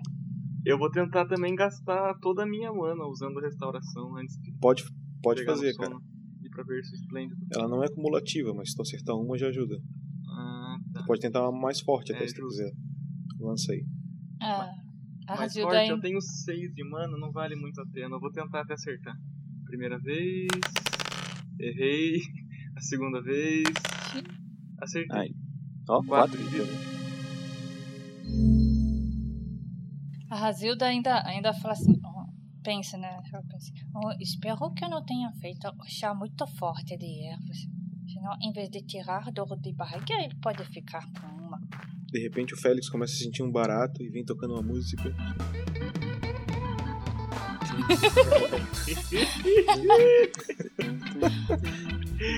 Eu acho que aquele percevejo tinha alguma coisa errada. Razilda, Razilda. Sim, sim, sim. você deu algum dos meus doces para ele? Doce? Ah, Ele pode Eu começar a ver mais de um gnomo. Eu já vejo dois. não, não, eu só fiz um chá para ele. Mas que raio de doce é esse que você tem aí, afinal? Digamos que são hum, a porta para o paraíso. O que, que vocês oito estão conversando aí? Nada, nada. Pode dormir, descanse. Amanhã teremos um longo dia. Ela tá com, a, com uma sobrancelha meio, meio baixa, assim. Olhando. Ah, está bem. Então vamos, vamos dormir e descansar um pouco, então, porque eu acho que aqui aqueles homens maus não vão chegar e encontrar a gente. Félix apagou. Dormir? Dormir? Vocês dormem. Vocês dormem trancados? Se você quiser dormir lá fora, você pode dormir. Ah, Amigo, não. acho melhor você ficar aqui dentro, porque lá fora podem achar você. Tá bom, Zida. Pegue o seu ursinho e deita ali no cantinho, bonitinho. Que ursinho o quê? ô? É, o avô dele era um urso, pô. Não, esse era é do Félix, Félix. Ele não tem um de pelúcia, pô. Plot twist. Ups. Bem, eu também irei dormir um pouquinho. Por favor, não mexam em nada. E como amanhã nós, digamos que seremos companheiros de equipe, hoje eu gostaria de dizer algo para vocês. Foi um desprazer conhecer vocês, tá bom? Agora fiquem bem, tchau. Nossa, mas que rude de sua parte. Nós somos tão boas pessoas. Quer dizer, esse outro aí eu não conheço, mas eu e meu amigo Rufus somos muito, É. muito gente boa. Hoje eu estava de Somos boa. sim. Hoje eu estava de boa, na minha casa, doente, gripado. E vocês chegaram fazendo todo esse alvoroço. Como que vocês querem que eu goste de vocês? De boa, está doente, gripado. Oh, não, não seja por isso. Eu tenho ervas aqui que podem curar a sua gripe. Você quer que eu faça um chá? Não, não, obrigado. Poupe-me. Está bem, ela guarda de volta o saquinho dela. né? Aí, oh, então eu vou me ajeitar aqui na cama e, e vou descansar um pouco. Aí ela começa a desamarrar aquele pack gigante dela. E aí, se, sei lá, se tem alguém olhando aí, só vai ver que é, tem tanto, tanto entulho ali amarrado junto, embaixo do pano, ali, cobertor. Aí ela começa a tentar tirar o, o travesseirinho dela ali do meio. E só fica fazendo aquele barulho de panela batendo do, do lado, acordando todo mundo. Entendi. Ela, ela é pequena, mas ela carrega com ela uma tenda de campanha. Sim. Aí ela dá um puxão ali, ela estende ali no chão o cobertorzinho, bota o travesseiro. E aí ela se cobre. Bem, quando vocês pegam no sono, passam algumas horas e vocês começam a ouvir um barulho de cavalaria. Muita gente vindo na direção da casa. Vocês começam a ouvir quando está perto, vocês estão no subsolo. E é um barulho assustador, bem forte. E vocês escutam vozes lá no fundo. Eles estavam aqui! Eles estavam! Peguem! Peguem-nos! Peguem-nos! Procurem por todos os lados! E eles começam a procurar e vocês percebem que tem uma tropa inteira nesse lugar procurando vocês. Muita gente, muito barulho de cavalo. é, vocês não sabem direito, tá, tá, tá noite, vocês sabem que é noite, mas vocês não sabem o que tem lá fora. Tá tudo escuro, vocês estão só com a luz da lamparina ali dentro. E vocês escutam coisas do tipo: Coloquem fogo em tudo! E o, o, o Limpin já tá acordado, tá assustado também. Mas o Limpin sabe que mesmo que botem fogo, inclusive no rancho, ali dentro eles estão protegidos. Tá? Porque não fica bem embaixo do rancho onde vocês estão. Fica um pouco deslocado e não tem problema de pegar fogo, nada disso. Ah, eu não sei se o Limpin quer falar alguma coisa ou não, mas ele sabe disso. E, e percebe-se que eles estão botando fogo em tudo que tem ali. Vocês todos estão acordados. Ela vira pro Limpim. Amigo, amigo, será que estamos bem escondidas aqui mesmo? Eles não vão achar a gente aqui dentro? Fica tranquila. Estamos bem protegidos aqui. Mesmo que taguem fogo em tudo, nós iremos estar sãos e salvos. E perdoe-me pela. Ai, perdoe pela falta de educação. É que eu não recebo visitas há muito tempo. Oh, não, não, tudo bem, não tem problema. Nós estávamos um pouco cansados também. Bom, então. Cansado e sangrando. É melhor irmos dormir. Então, com o tempo, o grupo volta a dormir novamente, um pouco assustado, por isso demora mais, mas volta a dormir. E, e aí de manhã vocês acordam. E quando vocês saem da entrada do, alçapão, vocês veem que tá tudo queimado lá fora, não existe mais nada.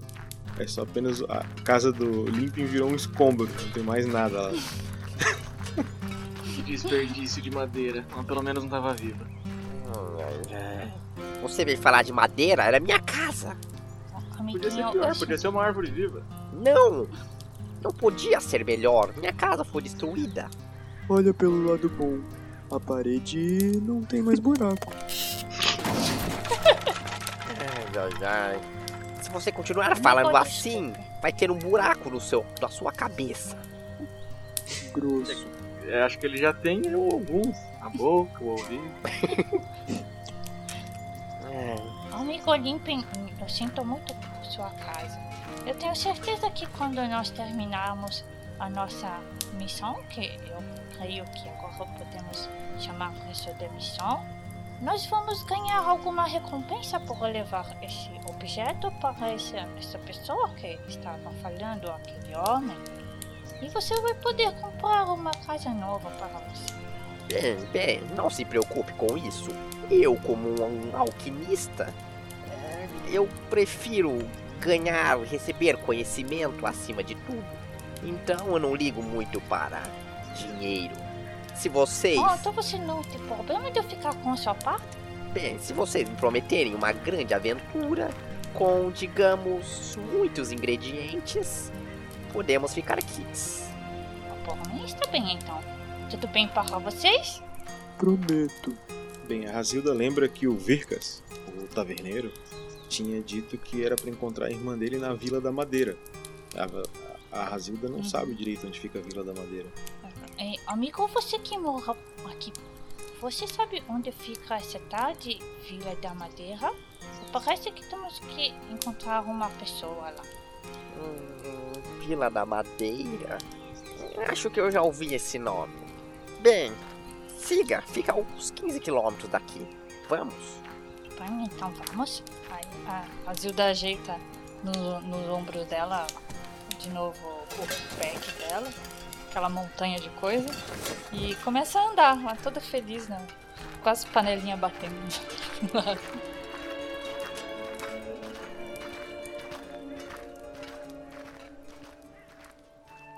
E o grupo recém-formado, carregando um dispositivo misterioso, sai em direção à Vila da Madeira, esperando encontrar uma tal de Amanda que vai poder, quem sabe, receber eles lá ou algo do gênero, sem saber direito o que vai acontecer ou quem é o tal de Helios a quem eles devem chegar. E o episódio de hoje vai ficando por aqui e a gente se encontra no próximo episódio.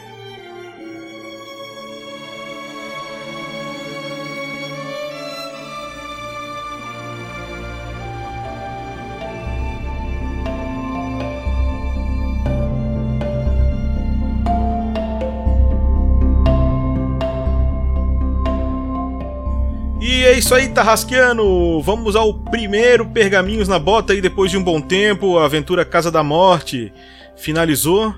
E eu tô aqui hoje para ler os e-mails e conversar com vocês. Eu tô aqui com a Shelly, que gravou a Casa da Morte. Jogava com o personagem Dominic. Dá um oi aí, Shelly. Oi, gente. Aqui é a Shelly. Não é mais o Dominique, o guerreiro humano sem gênero definido. Mas eu tô aqui pra encerrar o episódio com vocês também. Tô aqui para definir esse gênero. E tô aqui também com a protagonista dessa aventura, a ra- jogadora da Razilda, Lucy Ferrato. Dá um oi Lucy. E aí, aventureiros e aventureiras? Então, essa foi a primeira aventura aí, a o primeiro episódio dessa nova aventura, que é o Culto de Coborra. E a edição é da Lucy, que tá aqui com a gente, tá se aventurando nos mundos do podcast de RPG.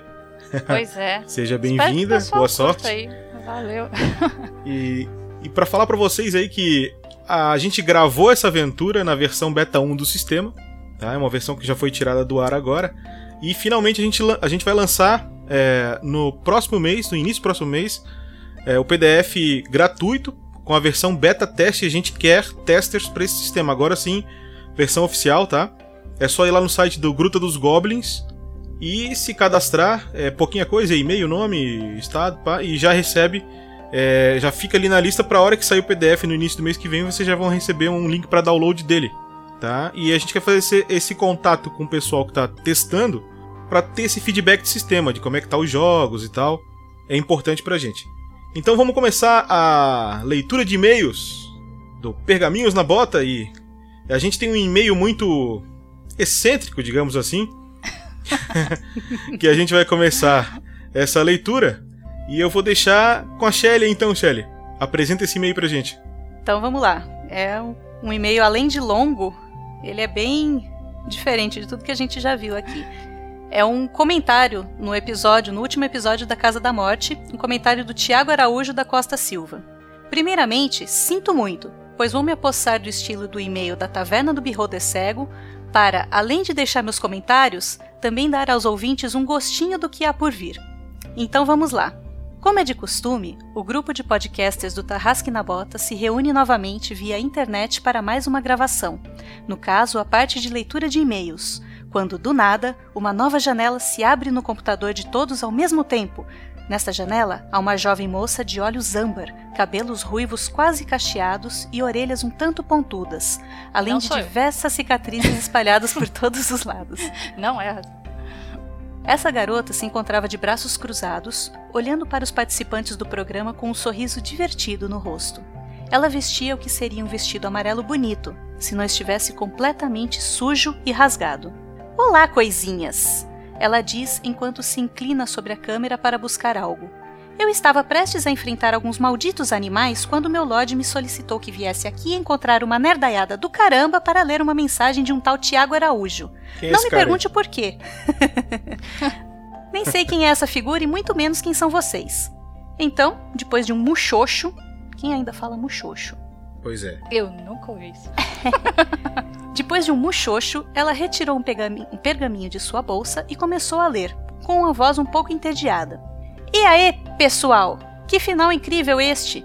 Eu vi a live gravada antes e depois ouvi o podcast e soube sobre a mudança no projeto, que aprovo 100% por saber como dá certo. Vídeo QuestCast que usa quase o mesmo modelo.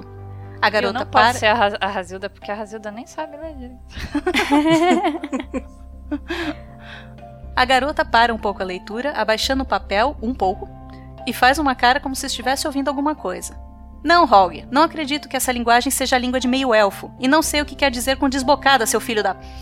Enfim, continuando. Voltando a ler, depois de pigarrear um pouco, a ruiva demora um pouco para achar onde parou, mas quando acha, ela entoa. Eu não vou cantar, tá, gente? Estou muito empolgado para ver as novas aventuras e cheio de saudades de vocês gravando.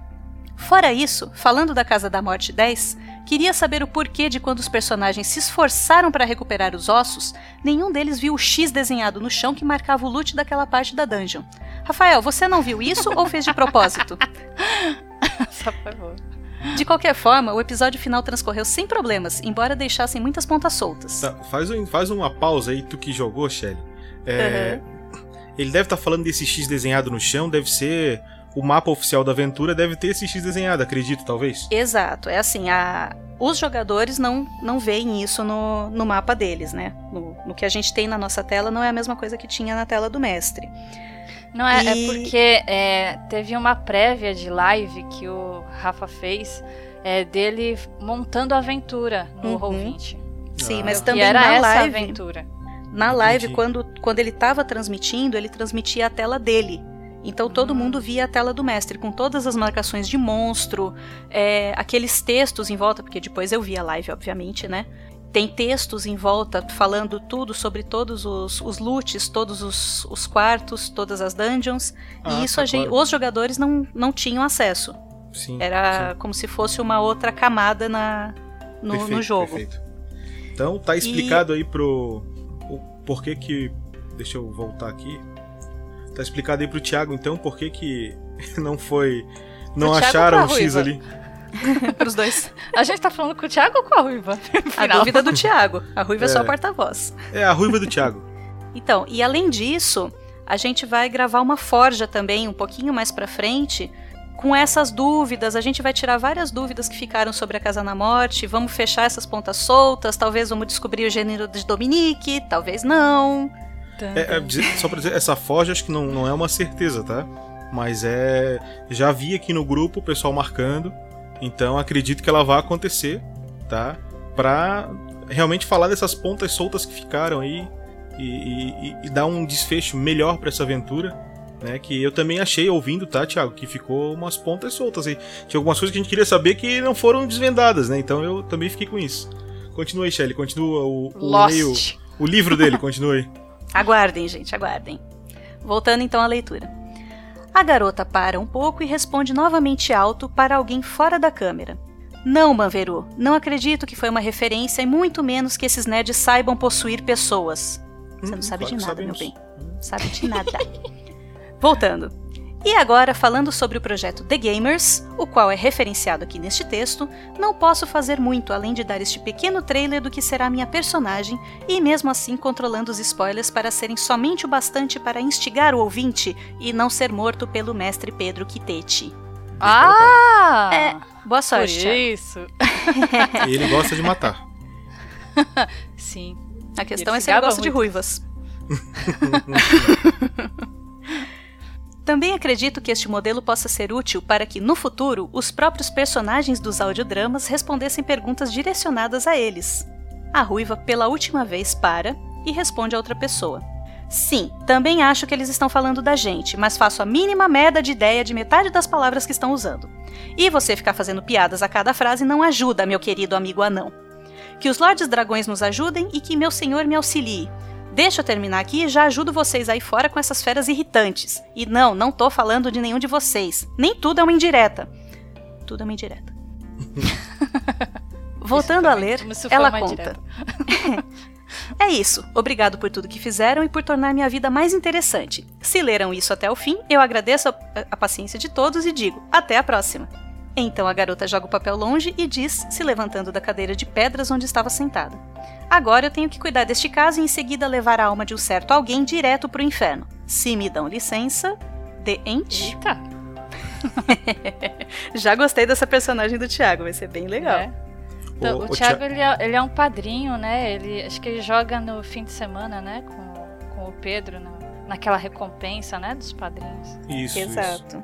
É... A gente não tem o nome da, da personagem, mas é bem legal, viu? Eu gostei. Ô, Thi- Uhum. ô, Thiago, próxima vez tu não manda e-mail desse, cara. Tu faz um conto É, e a gente vai próxima, publicar o a teu conto no... É, vamos publicar o teu conto no site, cara. Escreve um conto dessa personagem e a gente vai botar um artigo lá do teu conto, cara. Ficou bacana. Tu tem criatividade. Uhum. Continuando. Parabéns, é, parabéns, cara. Continuando a nossa leitura de e-mails Valeu, aqui. Thiago. Vou pedir pra nossa querida Lucy dar uma lida no, no e-mail do Marcelo. Opa, Marcelo Duarte Machado. Madaxi. Legal. É o Mad, Mad é o Machado Louco. Ah, Madaxi, velho. Esquisito. Sensacional. Ele tem 30 anos, ele é um analista de sistemas e programador e é de São Paulo. São Paulo, São Paulo. Ah, é um elogio que ele mandou pelo formulário do site e o texto é o seguinte: Conheci recentemente o podcast Tarrasque na Bota. Simplesmente sensacional. Escuto freneticamente todos os dias. Comecei pela Mina Perdida de Fandelver. Opa, tem um ponto aí, peraí, deixa eu voltar. Comecei pela Mina Perdida de Fandelver. Vocês são ótimos nesse trabalho, estão realmente de parabéns. Graças a vocês, participarei do World RPG Fest agora em setembro. Em breve, serei padrinho também para ajudar na missão RPG Next. Aê! Padrinho! Muito obrigado por tudo e continuem assim. Valeu, Marcelo! Valeu, Medex. Valeu, Medex. Madax. Continu- é. Continuando aí com o e-mail do João William Stakonski. Acho que é esse o nome dele. 23 anos. Ah, ele, fa... ele é pós-graduado em filosofia. E esse deve ser muito bom escritor de RPG, cara. E ele é da minha cidade natal, de Floripa, Santa Catarina. Oh, se- será que então ele deve ser é, descendente de russo? Você Stakonsky, pode fazer aquele Stakonsky. sotaque russo aí. ah, tá. Sotaque russo só consigo em inglês, pô. só dá em inglês, português não vai. Ah. e ele faz um elogio aí pra gente. Então o que, que ele manda aí? Saudações, Rafael. O Rafael não tá aqui, cara, desculpa, mas a gente vai tentar dar conta. E todos os jogadores. Então tá aí a Lucy e tá aí a Shelly. Venho Hello. expressar minha admiração pelo podcast de vocês. E agradecer demais pelo trabalho que fazem. Ouço o podcast praticamente todos os dias, durante o almoço, a janta e no caminho daqui até a universidade. Cara, eu, eu, eu sei que em Floripa é foda pra caramba, tu deve ouvir uns episódios bem longos, porque de caminho de qualquer lugar até a universidade Tudo é aí demora. tudo, tem, tudo tem fila. Conheci é, pela campanha da Casa da Morte, mas assim que maratonei todos os episódios lançados até o momento, sério, comecei a acompanhar a primeira aventura, Mina Perdida de Fandelver. Essa é a grande. Agora acabei de passar pelo episódio hilário em que o Sandoval, ops, o próprio Olavo, dorme durante o jogo. Cara, esse é muito bom, cara. Sensacional. É muito bom mesmo. O pessoal achou que tava chegando um tsunami ali no. Obrigado por tornar os meus dias mais divertidos. É, passo como é, passo como o doido que dá risada sozinho é, quase todos os dias. É, cara, é, vai ouvindo nós, no ônibus, cara. né? É, Todos nós. essa é a graça do podcast. Então ele bota assim: Em breve pretendo me tornar um padrinho. Aê! né? Porque admiro demais tanto o podcast quanto a causa, Guerreiros do Bem. Valeu e parabéns. Pessoal, vocês são fodas demais. Um abraço a cada um de vocês. Pá, João, Ah, valeu, cara. vocês que são fodas, ouvintes queridos. Espero que tu curta aí essa aventura agora, João, tá? Eu acho que ela vai ter aí 12 episódios, talvez um pouco mais. Mas sabe que contabilidade de mestre é ruim, né? então a gente, a gente espera mais ou menos. A Casa da Morte, o Rafael calculou quatro episódios, três. Tu viu quanto deu? vamos, vamos lá. É. Então, Pra minha alegria, né? Que joguei mais. Shelly, tá com o próximo aí. Vamos lá, mais um comentário no post. É do Stefan Plínio da Costa. D&D não é o meu jogo preferido. Hum. Mas Dark Sun definitivamente é o meu cenário preferido de D&D.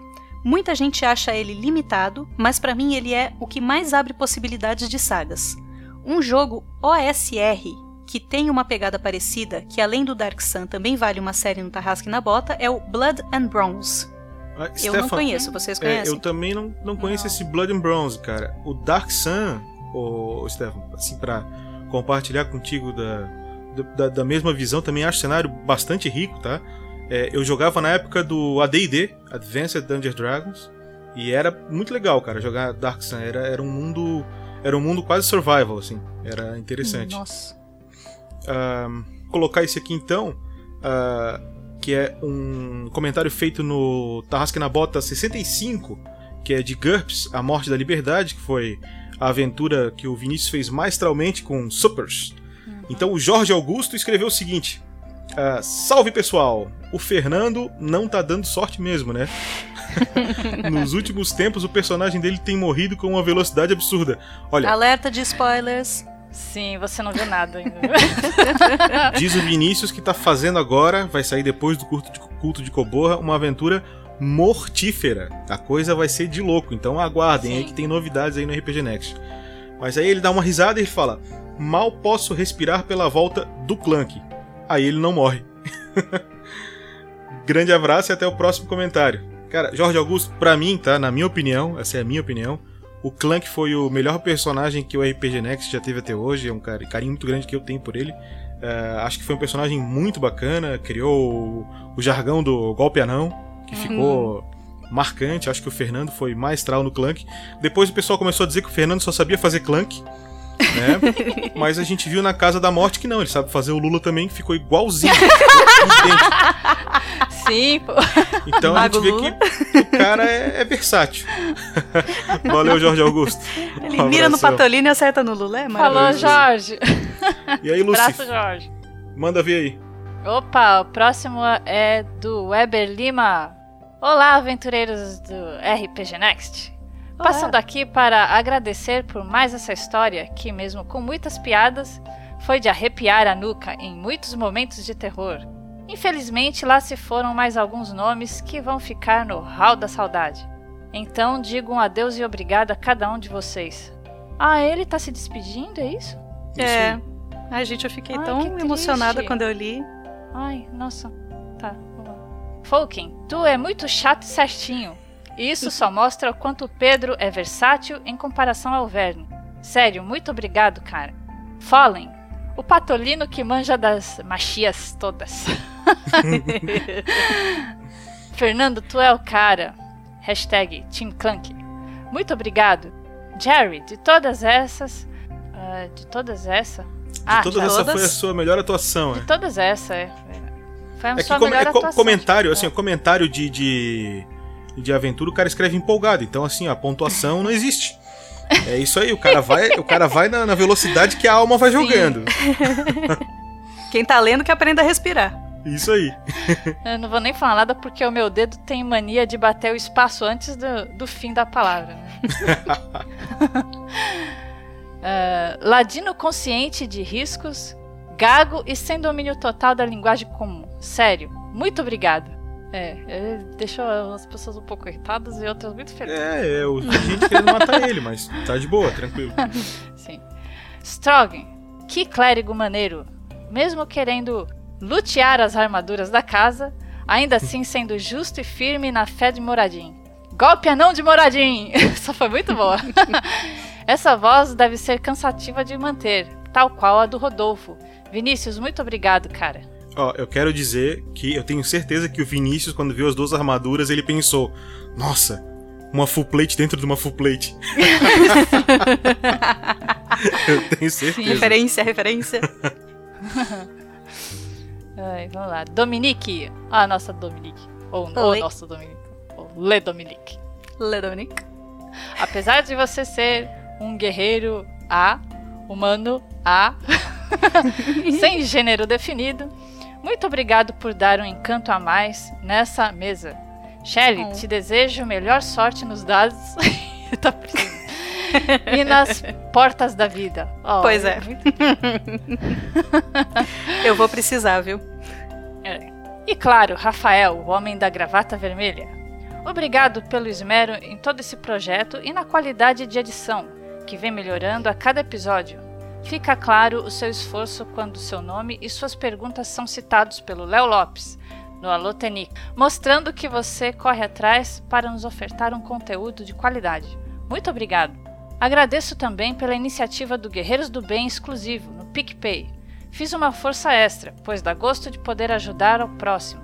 E isso faz o projeto de vocês um grande diferencial de todos os outros. Excelente trabalho. Adeus, aventureiros, que venham os novos da Gruta dos Goblins. Está vendo? Está vendo? É isso aí. É. Vida longa aos Pro Wyverns. What? Não! Pro vermes, morte aos Pro Dragões. Não, eu sou Pro Dragões. Só o Nicolas salva. É, desculpem o textão, somos todos guerreiros do bem. Grande abraço a todos. Ele que é nosso padrinho já, né? Padrinho conhecido aí Isso, de, é. de, de alguns comentários. Já, Uhum. já pude ler alguns comentários dele.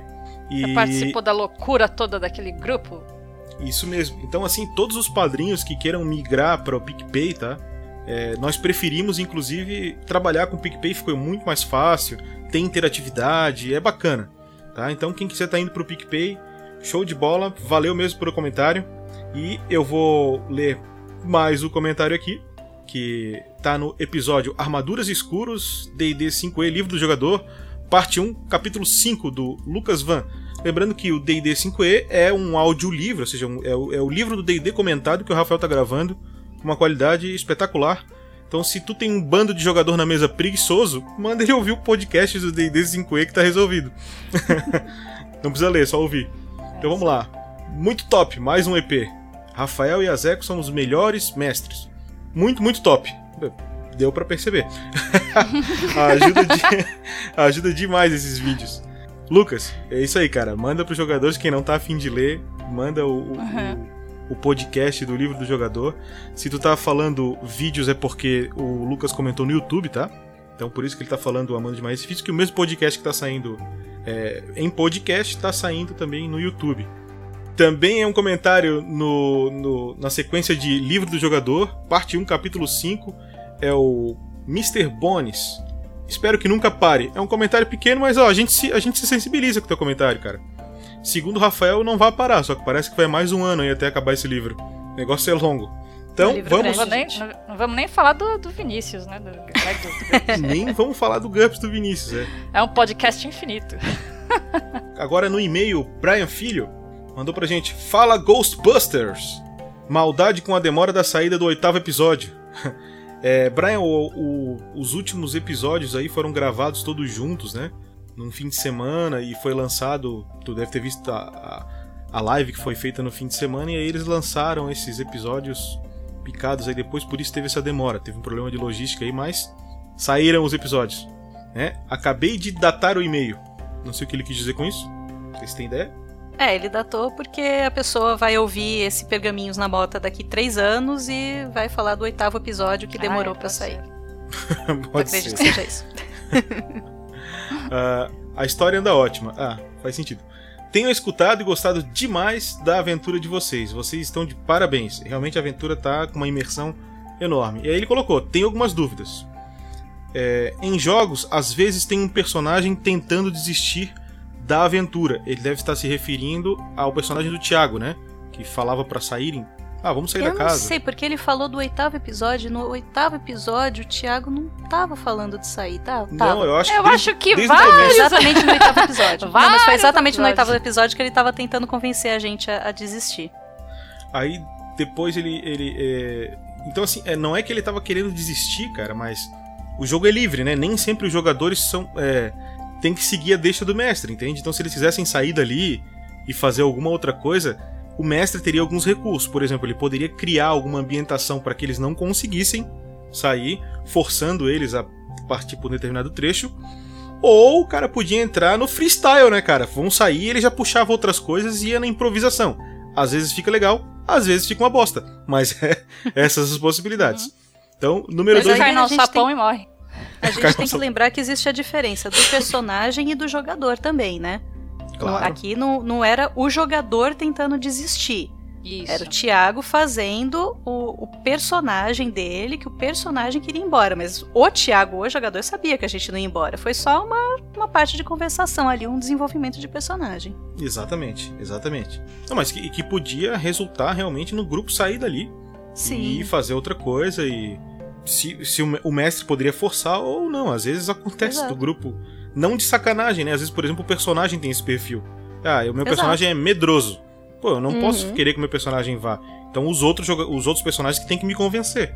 Aí ele tá fazendo uma Exato. boa interpretação, né? Uhum. Então, o número 2. Quando vai começar uma aventura, os participantes sabem alguma coisa a respeito do cenário, do tipo a história? Ah, ele deve estar perguntando em relação aos nossos podcasts ou será que ele está perguntando generalizadamente em relação ao RPG? Eu acho que é do podcast.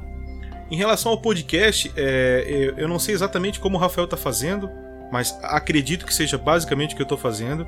Todo mundo tem uma ideia de cenário da aventura, todo mundo tem uma ideia de onde se passa. É, o Rafael usa aventuras prontas. Então, quem quiser ler a aventura e se antecipar, eu acredito que eles não antecipam, tá? Até porque estraga a surpresa como jogador te antecipar. Pode pegar a aventura pronta e ler. Né? A próxima aventura que o Rafael vai fazer também é uma aventura pronta da Wizards, é uma aventura grande também. E também tá lá para quem quiser consultar a aventura e saber qual é o desenvolvimento dela. Apesar de que, quando ela é jogada, ela acaba tomando caminhos às vezes um pouco diferentes e sai um pouco daquele texto que tá lá. Então, mesmo alguém que já tenha jogado aquela aventura, é provável que vá se surpreender ouvindo outro grupo jogar aquela aventura. Então, é, eu acho que o pessoal sabe o básico que precisa saber pra montar o personagem, né? E uma história, assim, pra poder encaixar na trama. não tem nada combinado, tá? É, ô Brian, tudo, tudo que acontece aqui no nosso podcast é. tá acontecendo. E É no improviso. Isso aí. é Não é uma improviso. novela? É, Não tem eu- roteiro. Tá, talvez ele tenha perguntado porque eu sei que o Jovem Nerd parece que é roteirizado, alguma coisa do, do episódio de RPG que ele faz, né? Mas nosso aqui a gente não é roteirizado, não. O RPG tá sendo jogado, depois o áudio desse jogo é transformado em podcast, mas é jogado mesmo, na veia, não tem história. Jogado como você joga em casa. Terceira pergunta dele. Quando o participante tá olhando uma sala e outros não estão com ele, tecnicamente os outros não sabem o que tem nessa sala. Vocês forçam esses conhecimentos dos outros participantes? Olha, é, não tem como. É, é possível que o mestre consiga fazer isso, por exemplo, usando recurso digital, um chat, escrever para um outro jogador: olha, tu tá vendo isso. Mas como a gente tá gravando podcast, é, a gente é obrigado a falar essas coisas elas têm que sair no áudio. E não tem como desligar o áudio dos outros, agora a gente vai falar.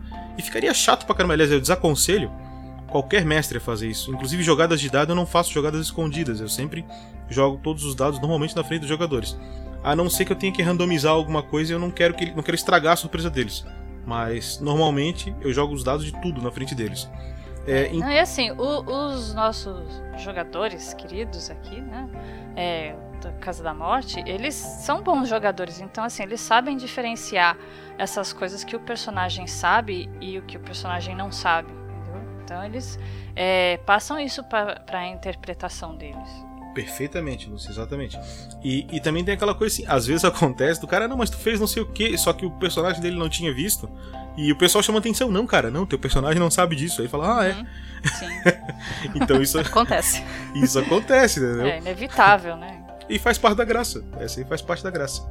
Então ele queria participar do padrinho, que deve ser do padrinho, ah, mas minha filha nasceu recentemente, então as contas têm ficado azul de forma alguma. Não tem ficado azul de forma alguma, ou seja, ele tá no vermelho. É, quando ficarem mais em ordem, eu começo a participar. Cara, brigadão. É. Esperamos você, Brian. É, lembrando, Brian, que assim, ó, é, tu não precisa participar no Padrim, cara.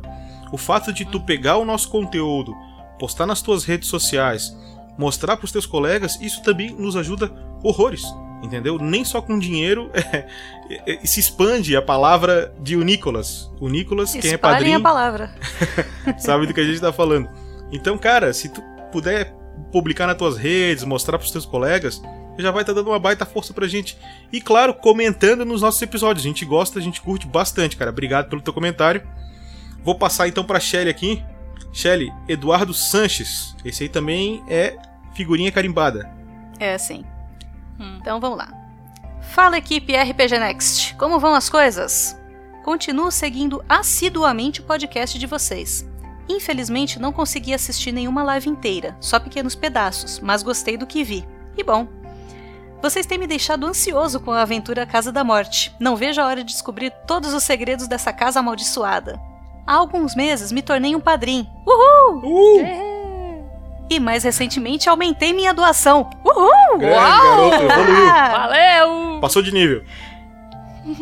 Infelizmente ainda não é substancial, mas vou ajustar assim que possível. Pô, Mas já obrigada, tá legal, cara. Já Legal. ajuda, cara. Já tá bacana. Com certeza. Gostaria de falar de vocês com um tema meio inteiro off-topic. Através de vocês, eu conheci o Padrim, e a partir dessa semana eu tenho um projeto ativo por lá. Trata-se de um projeto para financiar o abrigo de animais de rua Batalha Animal, criado e mantido por minha mãe há quase 30 anos. Olha só. É isso aí. Nossa, Como- sou totalmente solidária. Como toda ação social, o financiamento é sempre uma grande dificuldade e a fonte de recursos é sempre inconstante. Por conta disso, decidimos criar o projeto no Padrim, para tentar estabilizar um pouco esse fluxo. O abrigo conta com mais de 170 animais, em sua maioria cachorros. O imóvel de 5 mil metros quadrados fica localizado em uma zona rural que foi engolida pela cidade de São Paulo em seu extremo sul, no bairro Grajaú. Mais da metade do terreno é preservada com a mata intocada. As baias dos animais são espaçosas, com diversas árvores ainda preservadas e com um número limitado de animais, visando manter sua qualidade de vida. Cada baia conta com uma casinha de alvenaria com pallets para evitar a umidade e o frio do chão. Bom, se vocês entenderem que faz sentido, gostaria de pedir a ajuda de vocês para divulgar esse projeto. Caso entendam que não faz sentido por não se tratar do tema do grupo, eu entendo perfeitamente. Para causa animal sempre faz sentido. Oh, bem legal isso, né? Estou à disposição para fornecer mais informações sobre o projeto se acharem necessário. Já me adiantando, seguem os links disponíveis. Então a gente vai deixar esses links aí no, no post, mas o principal então vocês entram no batalhaanimal.com.br. Isso aí, pessoal. Entra lá nesse site, tá? Tenta ajudar o projeto. É, eu também me sensibilizo bastante, tá? Com animais de rua. Principalmente quando é um projeto sério, estão criando realmente estrutura para esses animais. Esses animais precisam de um lar. Achei muito bacana. É, Eduardo tem muito a ver, cara, tá aqui no projeto. Você aí que tá ouvindo o podcast, que é padrinho ou não é padrinho, só escuta o podcast, dá uma entrada lá no batalhaanimal.com.br, dá uma olhada no projeto deles. Se tu achar que é pertinente, que é interessante, ajuda. Sabe, se cada um fizer uma for- um trabalho de formiguinha aí, a gente, a gente vai longe. É, de Exato. repente você conhece alguém aí que tá querendo é, comprar um, um cachorro, né, um gato, você pode de repente convencer essa pessoa a adotar, porque assim, por um lado você tá acabando com o comércio de vidas, né? E por outro lado você vai estar dando lar para um bichinho que tá precisando muito, É. um abrigo, não é? É isso aí. Eduardo, muito bom o teu comentário, cara. Valeu. Valeu, Eduardo. Abraço, Eduardo. Abração Obrigada, aí. viu? Então, beleza, temos aqui também formulário do site. Pedro Matheus, ele tem 18 anos. Cidade dele é Brasília, estado do Distrito Federal, e ele é, obviamente, brasileiro, como todos nós, e jogador de RPG, né, cara? Porque é guerreiro, ser brasileiro e jogador de RPG. Opa! E o assunto dele é oportunidade. Então o que que ele escreveu pra gente?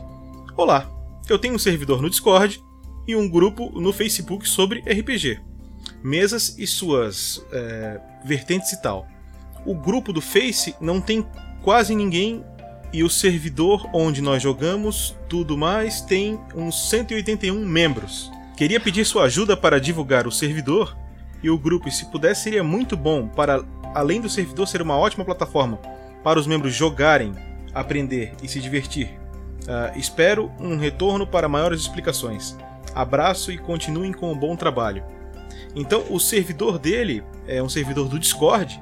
É, eu não vou passar o link verbalmente porque ele é cheio de caracteres, mas a gente vai deixar então o link que ele deixou do servidor, tá? Aqui no corpo da mensagem. Pedro Matheus, valeu, cara. Espero que esse servidor bombe aí. Um abração. Sucesso aí. Vai lá, Lucy. Vamos lá, agora um e-mail de Felipe Cortes, idade 33 anos. Ele é um servidor público de Brasília, Distrito Federal. É um elogio que ele manda. Olá! Escrevo por dois motivos.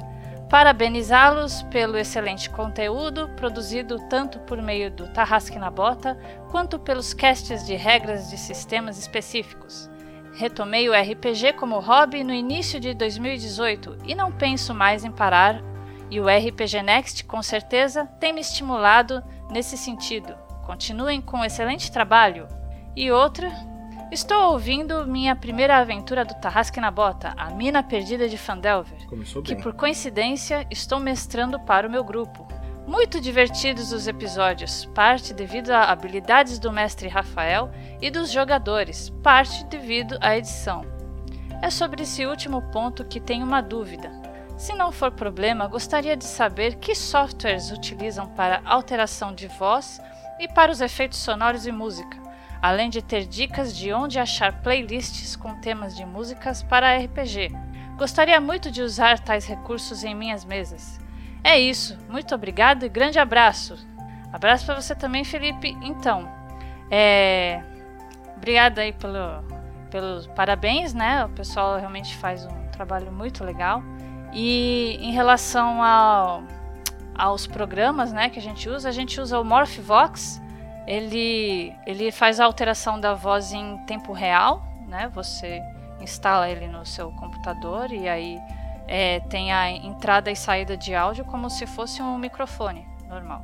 E é simples, ele, ele tem vários é, efeitos diferentes, né? Efeitos de monstros, efe- efeitos de voz de homem, mulher, efeitos espaciais, até efeitos de, de armas ele tem.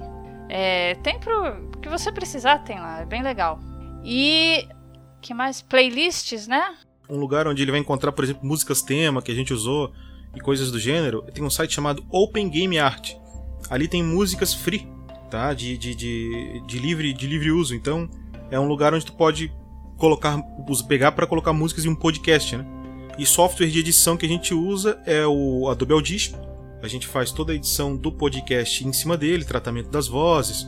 É, ah, os efeitos de voz do Morphvox pode ser adicionado posteriormente através do Adobe Audition também dá para tu fazer modificações na voz é, por ali. Mas é, uma dica para ti é o seguinte: a gente tá largando ah, esses modificadores de voz. É, tu tá ouvindo a Mina Perdida de Fandelver.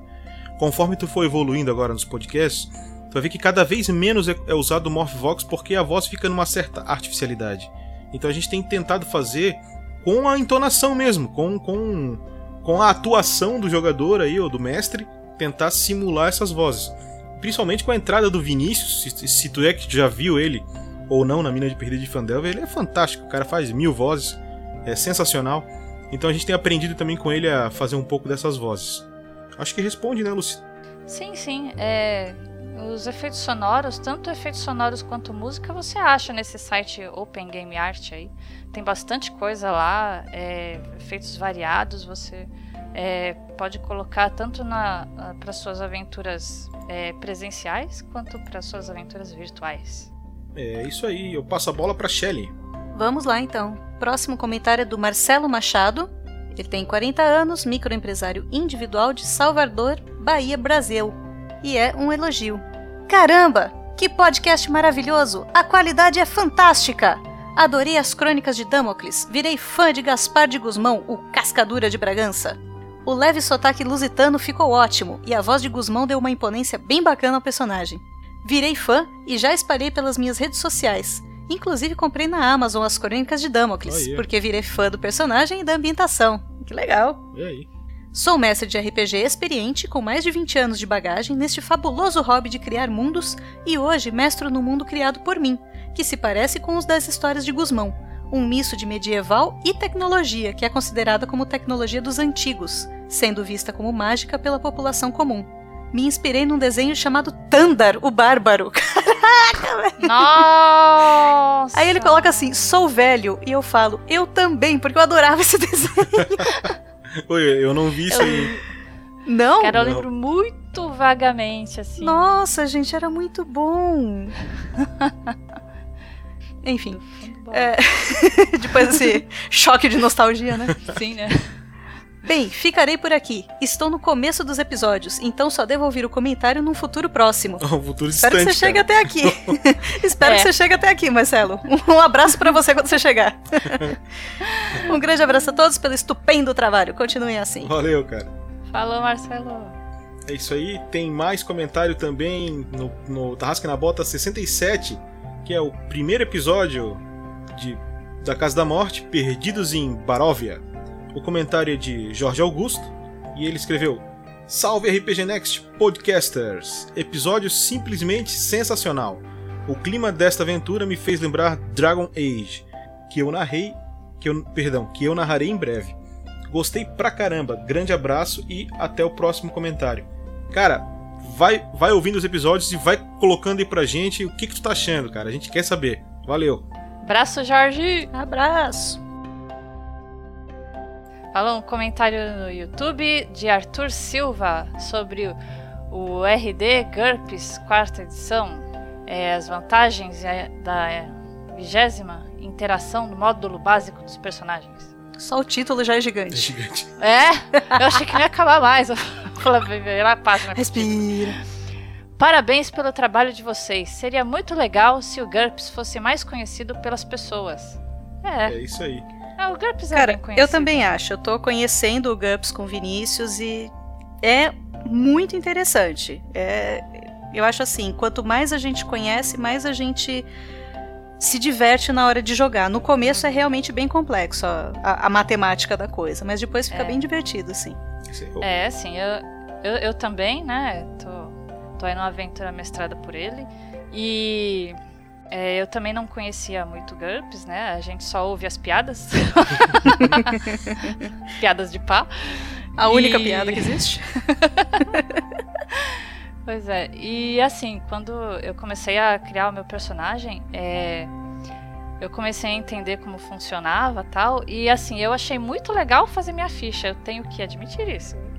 É, eu gostei muito de fazer a minha ficha e é, cada vez que a gente sobe de nível, assim, dá vontade de fuçar mais coisas, assim, para incrementar, porque é um sistema muito livre, sabe? É, assim, esse, esse negócio de encher muito de regra, isso vai muito do mestre, sabe? Nem todo mestre vai usar 500 mil regras.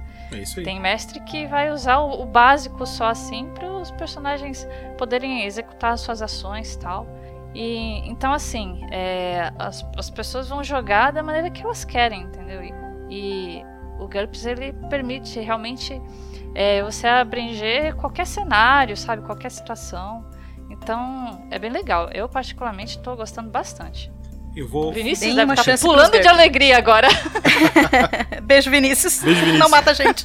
não mata a gente. É, lembrando não me que, mata. lembrando que essa aventura do Vinícius aí, que a Luz tá falando, que tá jogando, ela está sendo gravada nesse momento em que eu tô lendo esses comentários. E ela vai ser colocada no ar logo assim que acabar o culto de Coborra. Então, fica ligado que vai ter uma aventura em fantasia medieval, narrada pelo grande mestre, o homem das mil vozes, Vinícius Watzel. Eu vou fechar os comentários aqui, com o comentário de Andrei Barbosa, que ele comentou no podcast é, do livro de jogador. Parte 1, capítulo 4, é o Regras de Dungeons Dragons, episódio 41, Marinheiro, tá? Sailor. Ele diz: quando você faz uma. Quando você faz uma man- manga. Uma, maga, Uma maga. escolhe é, o antecedente Sailor. É, e aí ele coloca um vídeo no YouTube que é da, uma- da abertura de Sailor Moon. Andrei, Oh my god. talvez até Badum. ficasse interessante, mas eu acredito que o Rafael não possa usar músicas que tenham direitos autorais, cara. Então É. eu tenho certeza que essa música não vai pro episódio por causa desse motivo, cara. Que ela tem direitos Pode usar autorais. trechinhos, né? É, não, não, Trechinhos mas é, no máximo 5 segundos, então não- ah, talvez não dê nem percepção da música. Então, assim, só pra deixar claro pra ti por que, que não vai ser usado. A gente tá cortando qualquer tipo de música que tenha direitos autorais, até para respeitar os autores e, e, e trabalhar com, né, com, com, com, justiça em relação às outras Porque pessoas. Porque dentro da cadeia não tem Wi-Fi. Não, pessoal, faltaram muitos, muitos e-mails ainda, tá? A gente vai ler o restante deles no final do próximo episódio. Valeu por terem acompanhado a gente nessa abertura dessa nova aventura, tá? O lançamento dela vai ser semanal. Quem quiser dar uma olhada no sistema Gruta dos Goblins, vai sair aí no início agora do mês que vem. Vai lá no site do Gruta dos Goblins, clique em sistema, vai lá que você vai saber como é que você faz para receber esse sistema e participar com a gente dando feedback, sendo um beta tester do sistema. Pessoal, valeu, obrigado e até semana que vem. Valeu aí, pessoal. Obrigadão. Tchau, gente. Tchau.